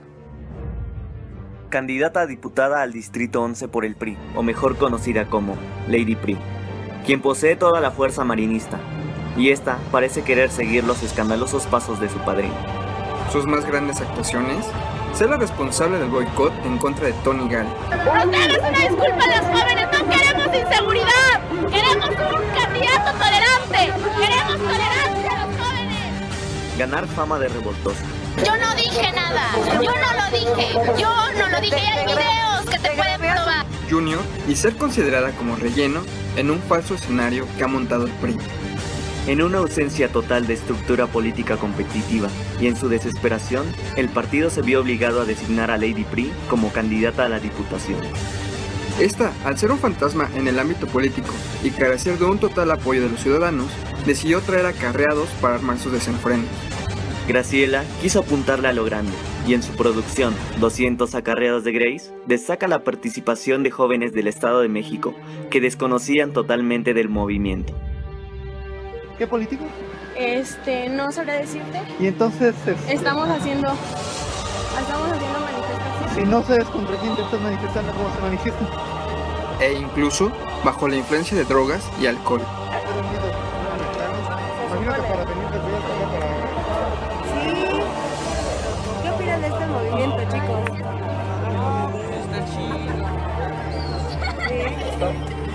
Graciela Palomares, el relleno del PRI, pretende ganar las elecciones sin experiencia en el campo y con la ayuda por debajo del agua del exgobernante Mario Marín. Necesitamos un gobierno que sea tolerante con lo que los jóvenes exigimos. ¿Cuál es tu nombre, perdón? Soy Graciela Palomares.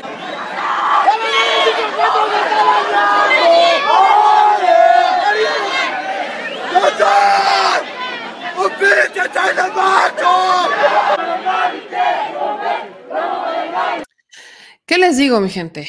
¿Qué les digo? Ese fue un evento memorable para muchos de nosotros. Es una protesta que se organiza en contra de Tony Gali. Lo curioso acá es, es, es lo siguiente, que como buenos políticos que son, cuando terminan o cuando ya no encuentran mayor espacio en un lugar, pues optan por ir al siguiente nivel, ¿no? Optan por ver en dónde les van a abrir estas puertas. Y no importa si antes habían criticado o habían eh, manifestado estar en contra de, eh, de, una persona en particular, o si en este caso, como Grace eh, estuvo enfrente de una manifestación en contra de Tony Gali, pues argumentando que había violencia.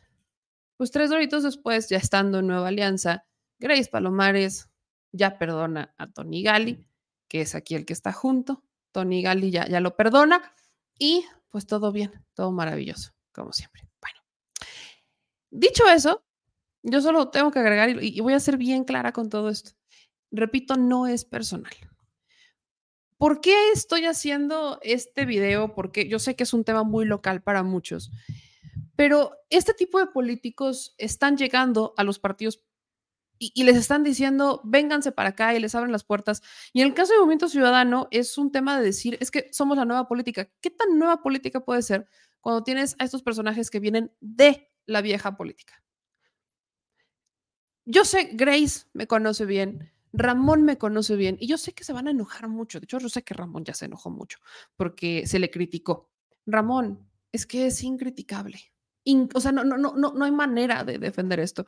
Y lo he dicho mil veces, no somos amigos, pero aunque lo fuéramos, si un amigo mío que está en la política comete este tipo de incongruencias, a empezar, tendría que ver si seguiremos siendo amigos porque hay incongruencias con las que yo simplemente no comparto. Y dos, híjole, es mi estado y son políticos de mi estado que quieren un cargo por mi estado. No me voy a quedar callada. Aunque fueran mis amigos, cuando los amigos cometen errores, se les critica. Aquí no hay camino limpio, aquí no hay favores para absolutamente nadie. Y como yo sé que se van a enojar y que quieren tomar ciertas represalias, probablemente, no lo sé, habrá que ver.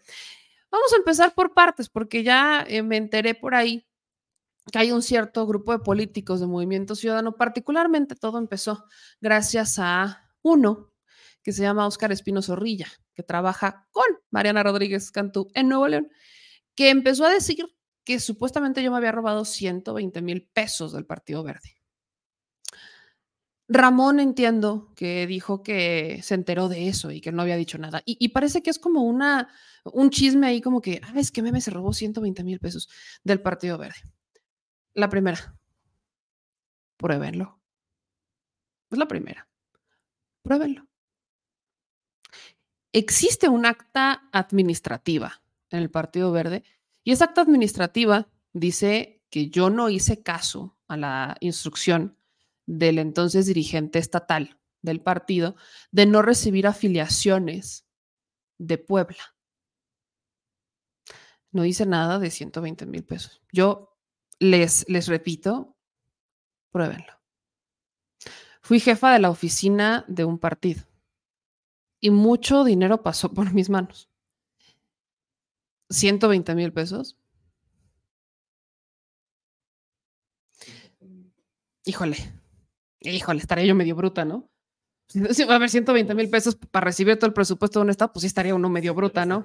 Si te vas a quemar, te quemas bien, no te quemas por 120 mil pesos. Perdón, pero pues también hay que ser bien honestos. Dos. Es, es muy interesante cómo intentan eso de es que me se robó. Insisto, compruébenlo. Porque yo sí tengo, yo sí tengo ciertos elementos de prueba para decir lo que digo respecto a cómo se mueven las cosas en los partidos políticos. Yo sí tengo elementos para decir que al menos antes de que llegara Andrés Manuel López Obrador al gobierno, cuando yo trabajaba en partidos políticos, se, se, compraban las afiliaciones. Yo incluso tengo fotos de cuando yo fui a verificar si teníamos una afiliación o no a una bodega del Partido Verde para ver si la podíamos sacar o no del sistema, porque la señora no tenía ni la más mínima idea de que estaba afiliada y eso nos metía en problemas. Yo, yo sí tengo, la neta, yo, yo sí tengo este, elementos para decir lo que digo, para decir que existió corrupción y además sé cómo salía ese dinero a través de las factureras. Eran a través de las factureras. Les he contado en más de una ocasión cómo eh, de la nada el Partido Verde, cuando nosotros, cuando entró la nueva dirigencia, tenía eh, facturas como por 10 mil pesos de papel de baño un mes. Era una oficina en la que trabajaban cuatro personas. ¿Cómo diablos te gastas 10 mil pesos en papel de baño? O sea, ¿que, vivían con diarrea toda la vida?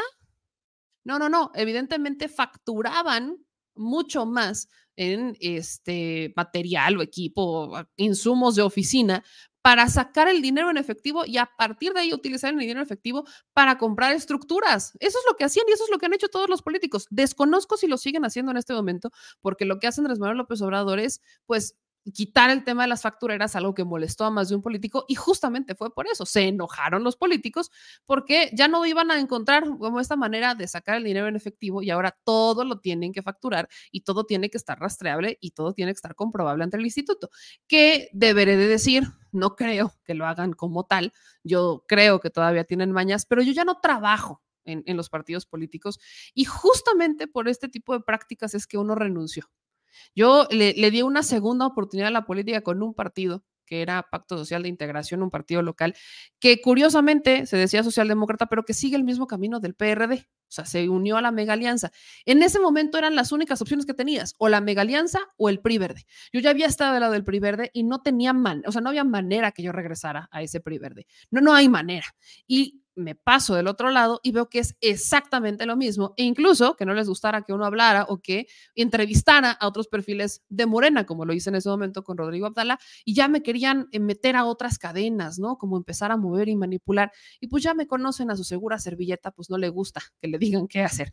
Entonces, eso es exactamente lo que pasó. Bajo esta práctica, yo, investiguenme.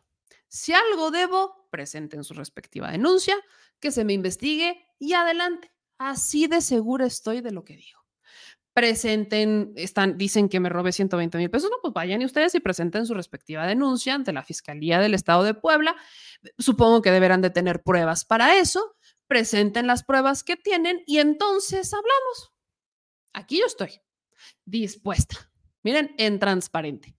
Es más, voy a publicar justo este extracto para subirlo a las redes sociales, a todas, en donde está mi club de fans, haters de Twitter y demás. Compruébenlo. Yo aquí espero. Manos limpias, viva México. Y dicho eso, si no les gusta que se les critique, no se suban al tren de la política. ¿Qué hacen ahí? Si incluso yo sin estar en la política, estando en este espacio, me someto a la crítica y al propio escrutinio público, que ustedes que quieren ser funcionarios, que quieren vivir de nuestros impuestos, no se les critique. Por Dios, repito, esto no es personal. La política no es un tema personal en cuanto a las críticas que haces.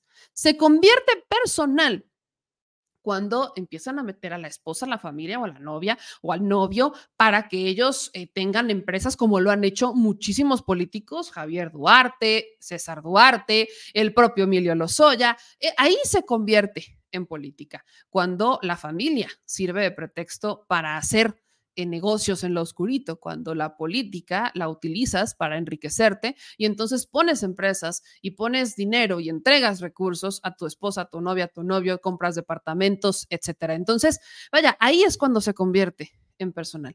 De ahí a que uno les cuestione sus cambios de ideología por el hueso, lo vamos a hacer todos. Hasta a mí me lo siguen cuestionando y eso que ni siquiera estoy buscando una candidatura. Entonces, si quieren seguir con eso, para el famosísimo Pollo que trabaja con, con Mariana Rodríguez Cantú, para Ramón Fernández Solana, que quiere ser senador de, Moren, de Movimiento Ciudadano en eh, Puebla, y para Grace Palomares, que quiere ser gobernadora, pues adelante, denúncienme. Y en el caso de Grace, tengo que decir esto también clarito.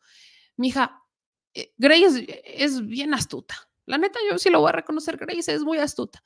Se ha sabido mover para ponerse y estar en lugares estratégicos que no sepas que a estas alturas te están utilizando para quemarte. Me extraña que siendo araña no sepas cómo se mueve la tela. Aquí hay un par de comentarios que, quiero leer porque este aquí, déjeme, me dice, creo que era anónimo el que lo ponía. Ah, sí, anónimo. Que dice, qué descaro, meme, ¿cómo que te robarías más? No me robaría más, no me robaría, ni siquiera. Vaya, es una cosa que no pasaría, pero a lo que voy es, cuando tienes tanto dinero enfrente, que, que usas para mover estructuras, para pagar esto, para subir esto, para, para todo, y en efectivo, la tentación, por supuesto que existe, ahí está. Claro que existe. 120 mil pesos para una persona que se quiere robar, más de millones que tiene enfrente, es nada. Cuando quieres robar, roba chido porque te vas a quemar, porque alguien se va a enterar. Vaya, ahí se aplica la de pena robar y que te cachen. Entonces, ese es a lo que voy, eso es a lo que voy. Para los que preguntan respecto a eso, de qué es lo que pasó en realidad, es muy simple. Había muchísimas personas que estaban buscando entregar afiliaciones de la capital, no de otras entidades. Pues ni modo que se les dijera que no cuando la instrucción era necesitamos crecer nuestro padrón de afiliados o sea, la instrucción era necesitamos crecer el padrón de afiliados, cada que alguien te llevaba una afiliación, pues la pagabas. Eso es exactamente lo que pasó. Entonces, después se enojaron, desconocieron, etcétera, etcétera. Bueno, eso ya fue otra cosa, temas políticos, pero insisto, yo repito, si la duda persiste y tiene los elementos, denúncienme y nos vemos en la fiscalía. ¿Hace cuánto fue eso? Fue en 2016. Ya tiene sus añitos. Fue en 2016. Sí, exactamente. Fue en 2016 cuando renunció al Partido Verde y me pasó, un, porque fueron, ni, ni, siquiera cumplí el año en, en, Pacto Social de Integración, porque me salí a mediados del 2017 y renuncié. ¿Y ya? Tan se acabó. Así que. ¿Estás tranquilo? Yo, por supuesto. La pregunta es. ¿están tranquilos? Porque uno aprende de los mejores. ¿Están tranquilos? ¿Tranquilísimos? O quizás esa crítica es la que los tiene con el alma pendiendo de un hilo. ¿Algo deben? ¿Algo temen? Ahí sí, ese es. Ese es otro boleto. Y vámonos ya con temas internacionales, oigan. Ahorita sigo leyendo sus comentarios, que yo sé que todavía tenemos muchos comentarios que leer. Pero en temas internacionales hay, hay que mencionar algo. Ah, bueno, no, antes de irme con temas internacionales, tengo una más que decir. No, no me voy a quedar callada con esta, esta fregadera también. La alcaldesa de Chilpancingo. ¿Viste lo que dijo la alcaldesa de Chilpancingo? La alcaldesa de Chilpancingo copiándole a Sandra Cuevas, básicamente. ¿Se acuerdan de esa frase de Sandra Cuevas de sin mí no sería nada? De si yo fuera, si yo no fuera Sandra Cuevas, ¿amaría a Sandra Cuevas? Bueno, pues de los creadores de esa famosa frase, Norma Otilia, la alcaldesa de Chilpancingo, que sigue siendo de Morena, que se reunió con los ardillos y que ofreció una fiesta un día después del huracán Otis, estando a un par de horas del lugar menos. ¿Cuánto te haces de Chilpancingo? Bueno, porque nosotros ahorita que fuimos, pues ya había otra dinámica. Una hora te haces de Chilpancingo a Acapulco. En vez de poner a disposición lugares para que la gente se pudiera quedar, albergues, no sé, lo que sea, la señora decidió dar una fiesta por su informe de gobierno. Y todavía se enoja cuando la critican porque dices que si ellos no quieren informar es su bronca. Un huracán, un desastre natural ocurrió a una hora de distancia. Chilpancingo era el epicentro operativo de todo, si no es que lo sigue siendo. Y la señora dando fiestas como si nada pasara. Y ya después presumiendo que sí iba a ayudar a Acapulco y demás. Lo peor es que esta señora dice que para volver a ganar Chilpancingo necesitan a Norma Otilia. Escuchen este gran bite.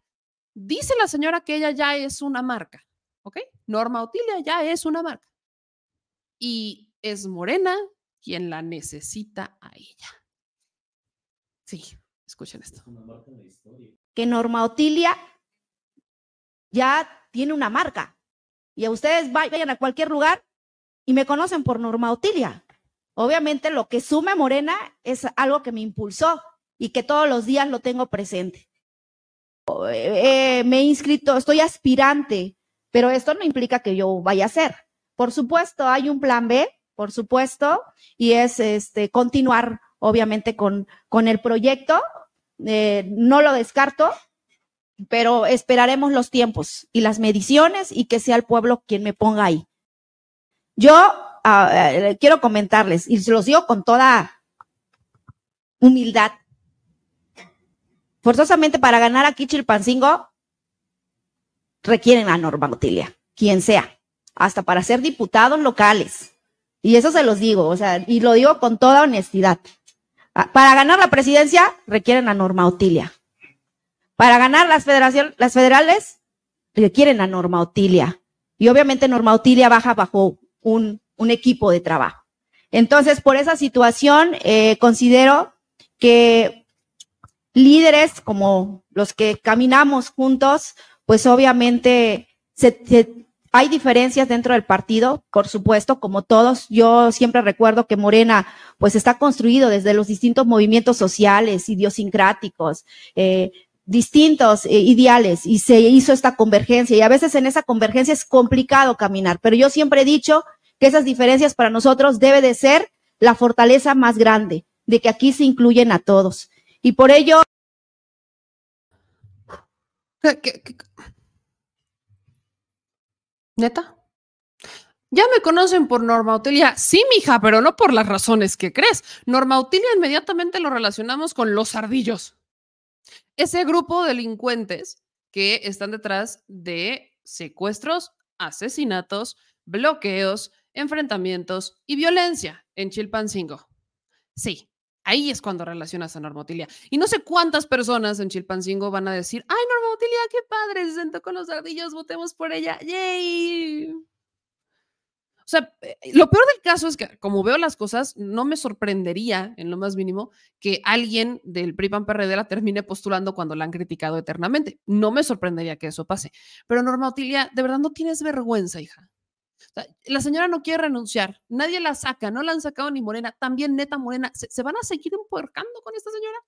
¿O acaso esta señora, por tener esta relación con los ardillos, les genera, pues mejor la tenemos ahí contenta y que no pase nada? Me sorprende, me sorprende mucho que Norma Otilia siga ahí, pero me sorprende más que la señora eh, crea que como ya Norma Otilia la ubican, pues ahora es Morena quien la necesita. Híjole, ni que fueras Andrés Manuel, man. Chale. Y ahora sí, cerramos con esta nota internacional. No se les olvida a todas y a todos que nos pueden ver y escuchar en, distintos espacios. Esto es súper importante porque ya nos ven y nos escuchan en Migrant TV, que es este otro canal que tenemos en donde hablamos de asuntos internacionales, asuntos de migración. Y es muy importante para nosotros que ustedes también se suscriban a este espacio, porque, bien, hay que decirlo, las, las netas, las netas también se dicen al Chile en respecto a migración. Y aquí, ¿qué es lo que pasa? Pónganme toda la atención del mundo. Hay actualizaciones en el caso de eh, Hamas y de Israel. Pues parece que se ha llegado al menos a un breve acuerdo, pausa, llamémosle, porque eh, la información que tenemos es que el gabinete del gobierno de Israel votó este martes a favor de aprobar un acuerdo de intercambio de rehenes con Hamas. Tras más de seis semanas de intensos combates en Gaza, en un comunicado, la oficina del primer ministro de Israel dijo que 50 rehenes, mujeres y niños, serán liberados por Hamas en el transcurso de cuatro días. Durante este tiempo habrá una tregua en las acciones militares israelíes en Gaza y el comunicado eh, termina pues de esta manera. Por su parte, También se lanzó eh, con un comunicado diciendo que los 50 rehenes serán liberados a cambio de 150 mujeres, niños y palestinos que se encuentran detenidos en cárceles israelíes. El acuerdo también va a permitir la entrada a Gaza de cientos de camiones con ayuda humanitaria, suministros médicos y combustible.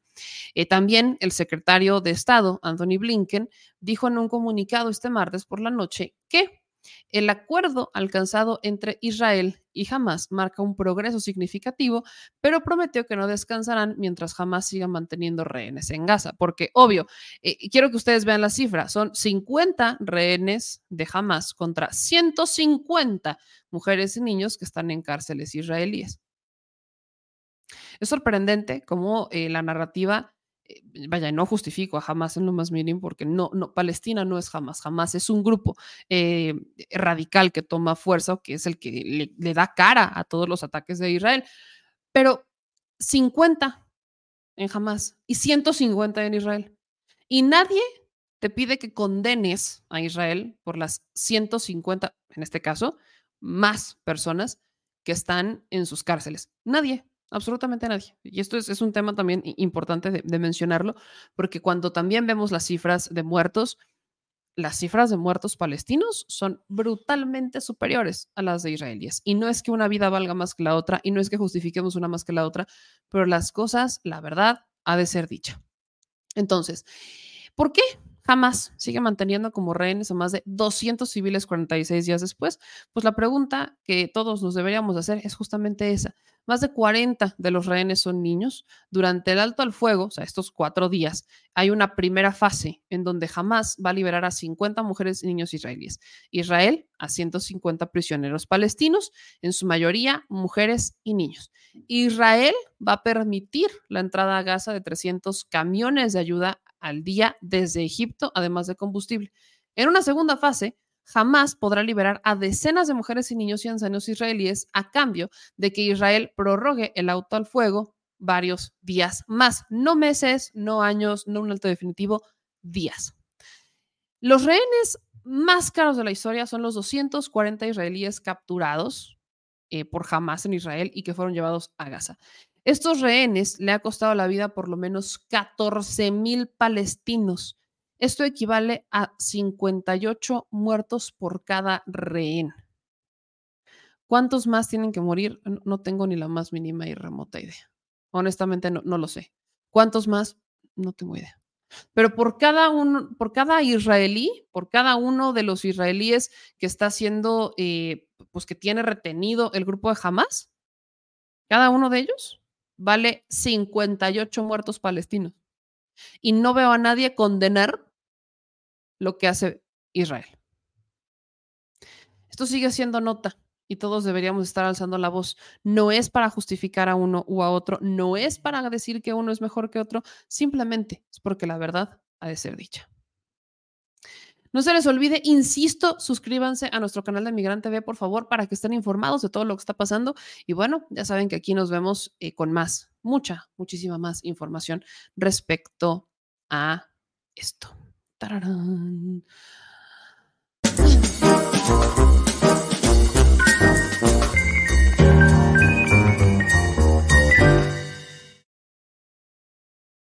bueno, ya, ya nos vamos, mi gente chula. Solo quiero recordarles una cosita más, y es que estamos ya a punto de regresar a Acapulcation.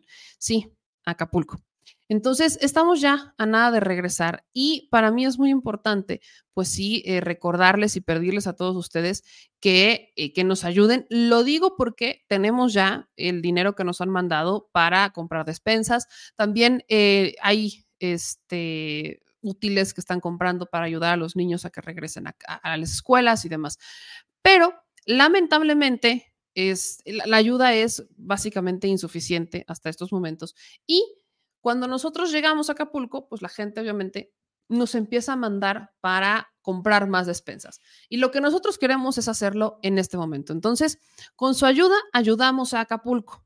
Así que aquí está este video en donde pues les estaremos recordando que con sus superchats, pues nosotros tenemos la oportunidad de ayudar, tenemos la oportunidad de llegar a eh, Acapulco con las manos llenas, de poderle decir a nuestra gente, aquí está lo que nos mandaron, ya este, nos estamos organizando para ir, pero para nosotros es muy importante que ustedes sepan que estaremos llegando y que gracias a sus superchats, gracias a sus donativos, hemos estado organizándonos para hacer esto posible porque nos han pedido y nos han dado esta confianza de llevar eh, víveres, de llevar despensas, de llevar agua, de llevar lo que sea que se necesite a Acapulco.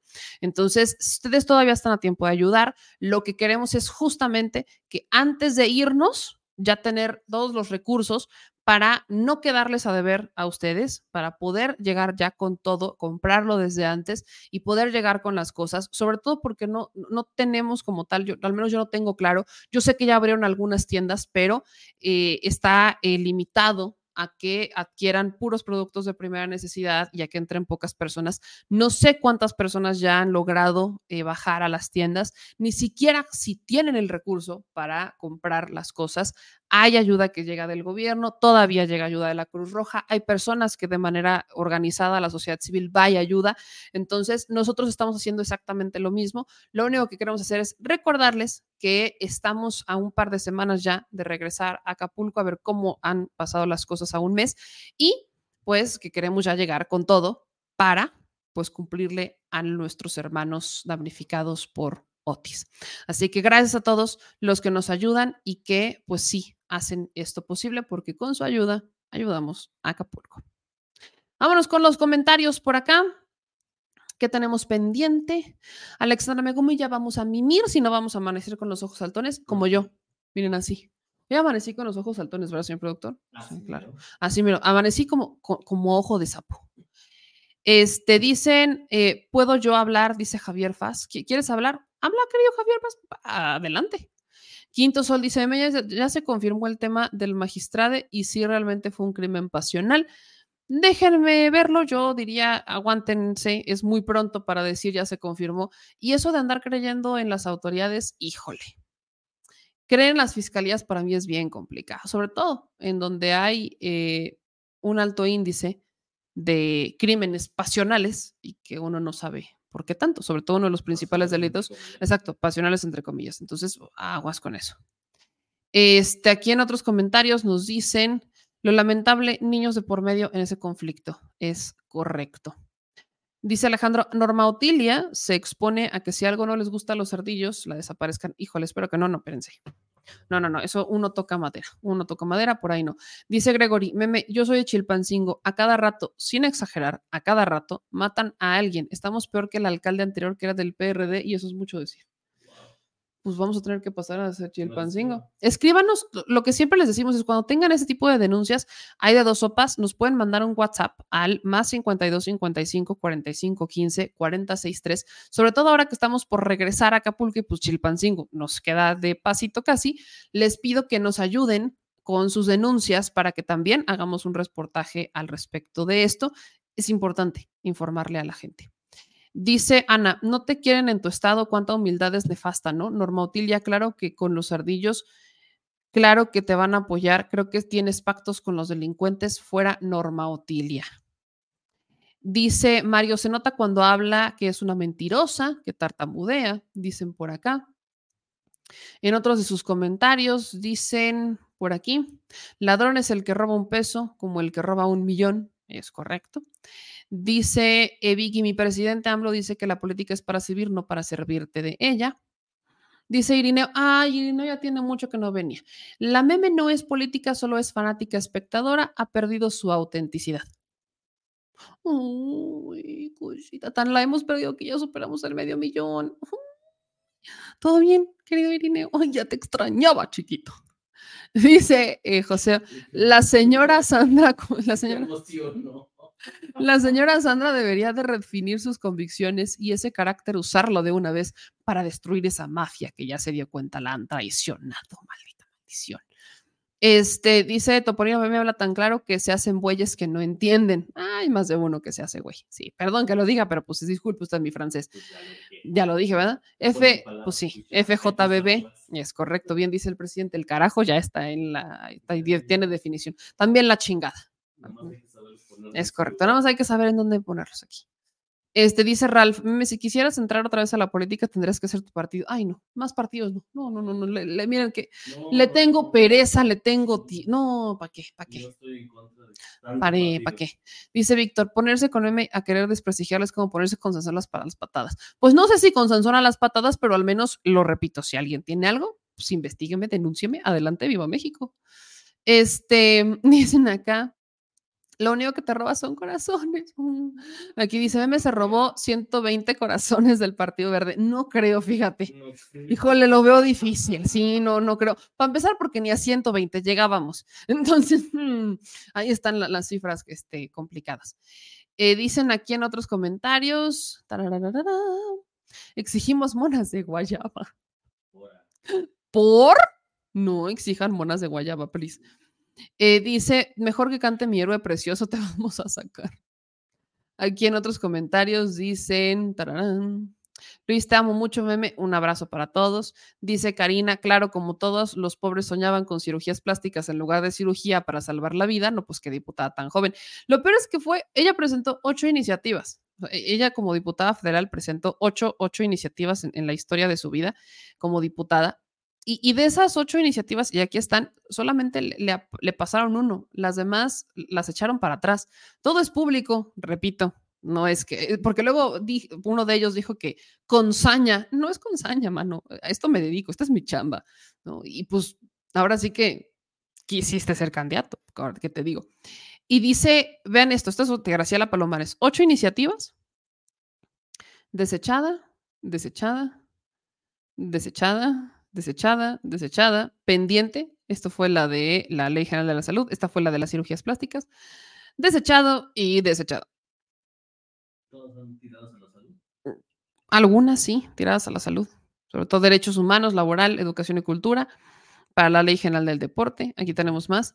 Eh, tenemos otra eh, desechada, desechada, desechada, desechada, madre mía, eh, desechadas, todas en desechadas. Ocho, ocho, nada más, ocho presentó y todas en dos, o sea, aquí están, las desecharon en 2018, o sea, de 2015 a 2018 estuvieron en stand-by y ya para cuando acabó el proceso, o sea, ya cuando estaba acabando la legislatura, las desechan y una se quedó pendiente en comisiones de la Cámara Re- Revisora desde el 29 de noviembre, que es la de las cirugías plásticas. Ahí todo es público, todo es público.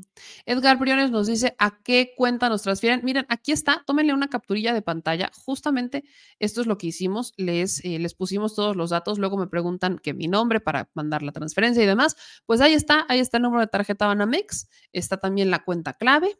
Está la sucursal.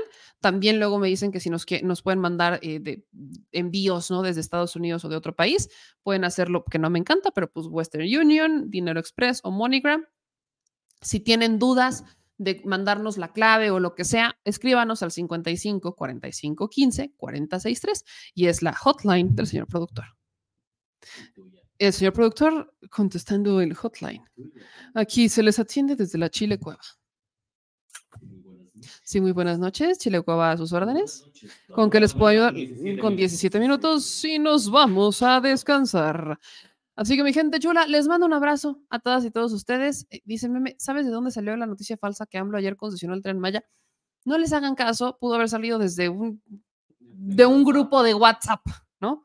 Pudo haber salido desde un grupo de WhatsApp, así que ahí nada más les pido y les encargo que, este, que no se crean todo lo que ven. Please. Víctor MX es, se convierte en miembro por 24 meses. Dice, en Morelos se está poniendo feo la delincuencia. Pendientes, pendientes otra vez. Eh, dice, eh, qué buena producción desde Twitch. A la bandita de Twitch les mandamos un beso. Eh, Rosario Álvarez dice, tu honestidad no deja dudas, meme, que ni te quito el sueño. No, ni me quita el sueño. Nada más sentí que tenía que sacarlo de mi ronco pecho. ¿Para qué anden de, por, por qué andan haciendo chisme bien chido ahí en Puebla como si yo fuera a buscar una candidatura? Tranquilos, hermanos, no se estresen. A veces, a veces de tanta preocupación siento que debería de regresar, se preocupan de embalde. Se preocupan, no soy candidata, pero se preocupan porque si fuera candidata. Hijos, no está en el menú en este momento. Uno está muy bien aquí afuera, en la plena libertad, ¿no? En la plena libertad, en la plena transformación de los medios de comunicación. Entonces, No de pasar que tú eres la ¿Qué- ajá, ¿qué- función. qué- exacto, ¿qué tanto se han de preocupar que ahora yo? No, mijos, pre- preocúpense por responderle al pueblo. ¿Quieren ser políticos? Respóndanle, ríndanos cuentas y den la cara por sus errores o explíquennos, quizás tenemos otros datos, si ustedes están bien, den la cara, papis. Dice Carlos, para no tener que decir robé, pero poquito. Uy, no. Eh, qué vergüenza, yo soy. Ah, ya habíamos leído el de Chilpancingo, mándenos un mensaje. Amanda dice, eh, qué cochinero de politiquería. Eh, Humberto dice, no, no es mocosa, ya es más grande que yo. ¿Cuántos años tiene? Es como, tiene 34 años, pues ya es más grande que yo, mocosa no es, pero sí, sí quiere ser gobernadora. Y, y pues, pues se ve más chiquilla que, que piropo, que piropo para la Grace.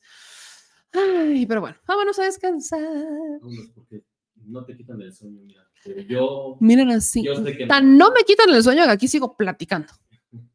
y que ya te vas a dormir.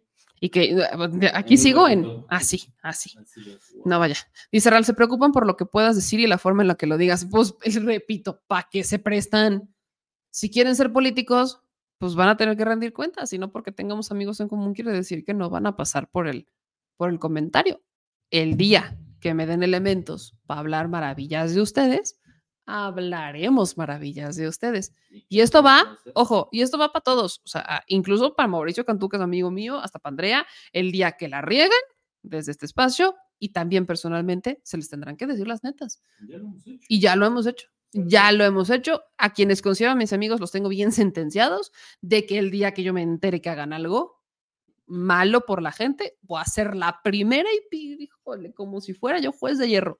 ¿Por qué? Porque es lo que debe de pasar. Si la cagas, te limpio. Pero... No, no te voy a limpiar. Yo no voy a limpiar nada. Yo no tengo por qué limpiar nada. Que se limpien solos. Y se les criticará. Eso es lo único que hay que hacer. Gracias a Daniel Bernal que nos mandó 100 dólares en superchat. Muchísimas gracias, querido Daniel, por su apoyo. De verdad es, es- es un apoyo. De verdad, mil, mil, mil gracias. Dice Topolino, los tienes ardiendo de coraje. No sé si ardiendo, pero tranquilos, nadie les va a quitar. No, yo no les voy a hacer competencia. Preocúpense por otras cosas. Así que es para Acapulco. Ok. Mi querido Daniel, muchísimas gracias. Se apunta para la Acapulcation. Vámonos, mi gente chula, que pasen una maravillosa noche. Yo soy Mayamel. Ya saben que aquí las netas se dicen al chile, para los cuates, los no cuates y a los fificinis que hay que descifrizar porque hay que descifrizar a la nación. Te espera tu té de tila. ándale. No, si yo estoy en relajada, ¿cuál té de tila? Dame un Red Bull. Ah, no, ¿verdad? ¡No! Porque te da alas.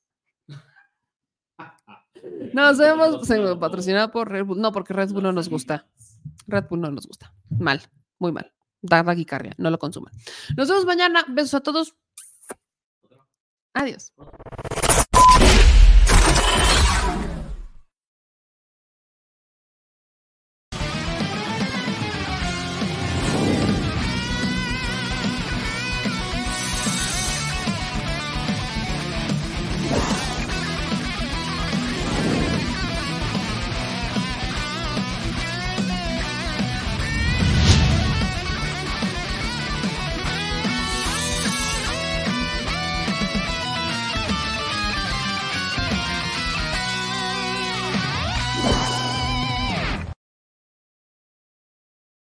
Mexicana y mexicano residente en el extranjero. Recuerda que a partir de este primero de septiembre podrás inscribirte en la lista nominal para votar en la elección presidencial del 2024.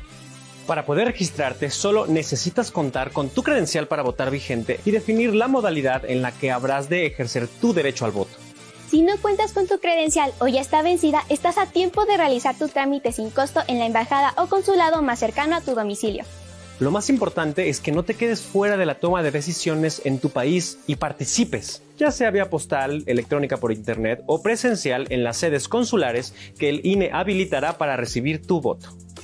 Recuerda que además de la presidencia de la República, podrás participar en la elección de senadurías y de las gubernaturas de Chiapas, Guanajuato, Jalisco, Morelos, Puebla y Yucatán, así como de la jefatura de gobierno de la Ciudad de México, si eres originario de alguna de estas entidades.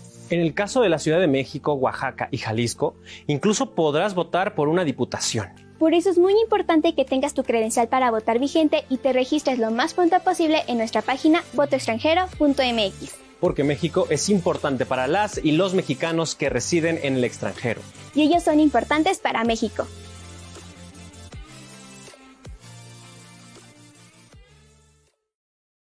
Al Chile, la indiferencia es el peor enemigo de todos y más de los animales. Los últimos datos del INEGI señalan que en México existen cerca de 18 millones de perros y alrededor del 70% viven en las calles, es decir, casi 13 millones han sido abandonados, extraviados o nacieron en las calles. Esto posiciona a México como el primer país de América Latina con mayor índice de perros abandonados y también con mayor indiferencia al tema. El abandono es un fenómeno que afecta a perros y gatos de todo tipo, no entiende de edades o de razas. El 20% de perros y el 11% de gatos abandonados son de pura raza, mientras que el resto son mestizos. Por otro lado, la mayoría de perros y gatos llegan al refugio en la edad adulta, aunque también son recogidos cachorros y animales de edad avanzada. El maltrato animal también está presente y nuestro país aún está en pañales, pese a que se está comenzando a legislar para crear sanciones más severas a quienes cometan ese tipo de delitos.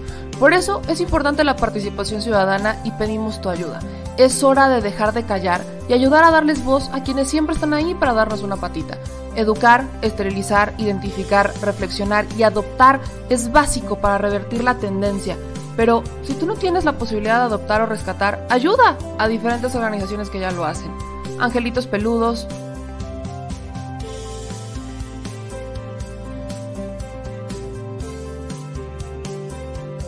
Amor sin raza.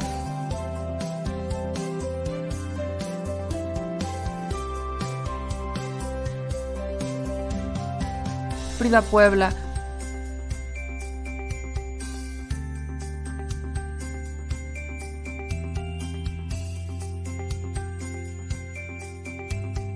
Rivera Rescue.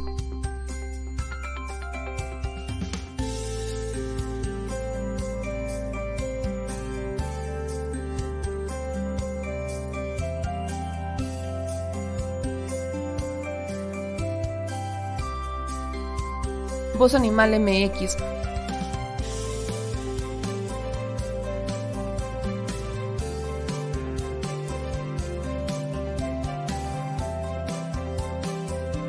El albergue San Cristóbal,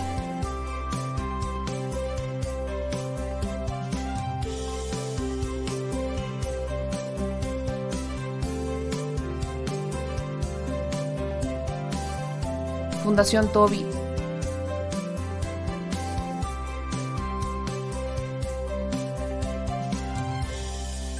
o Patitas Invisibles son algunas de las organizaciones a las que constantemente donamos y apoyamos, pero no es suficiente. Ayúdanos a que sean más voces las que salven vidas.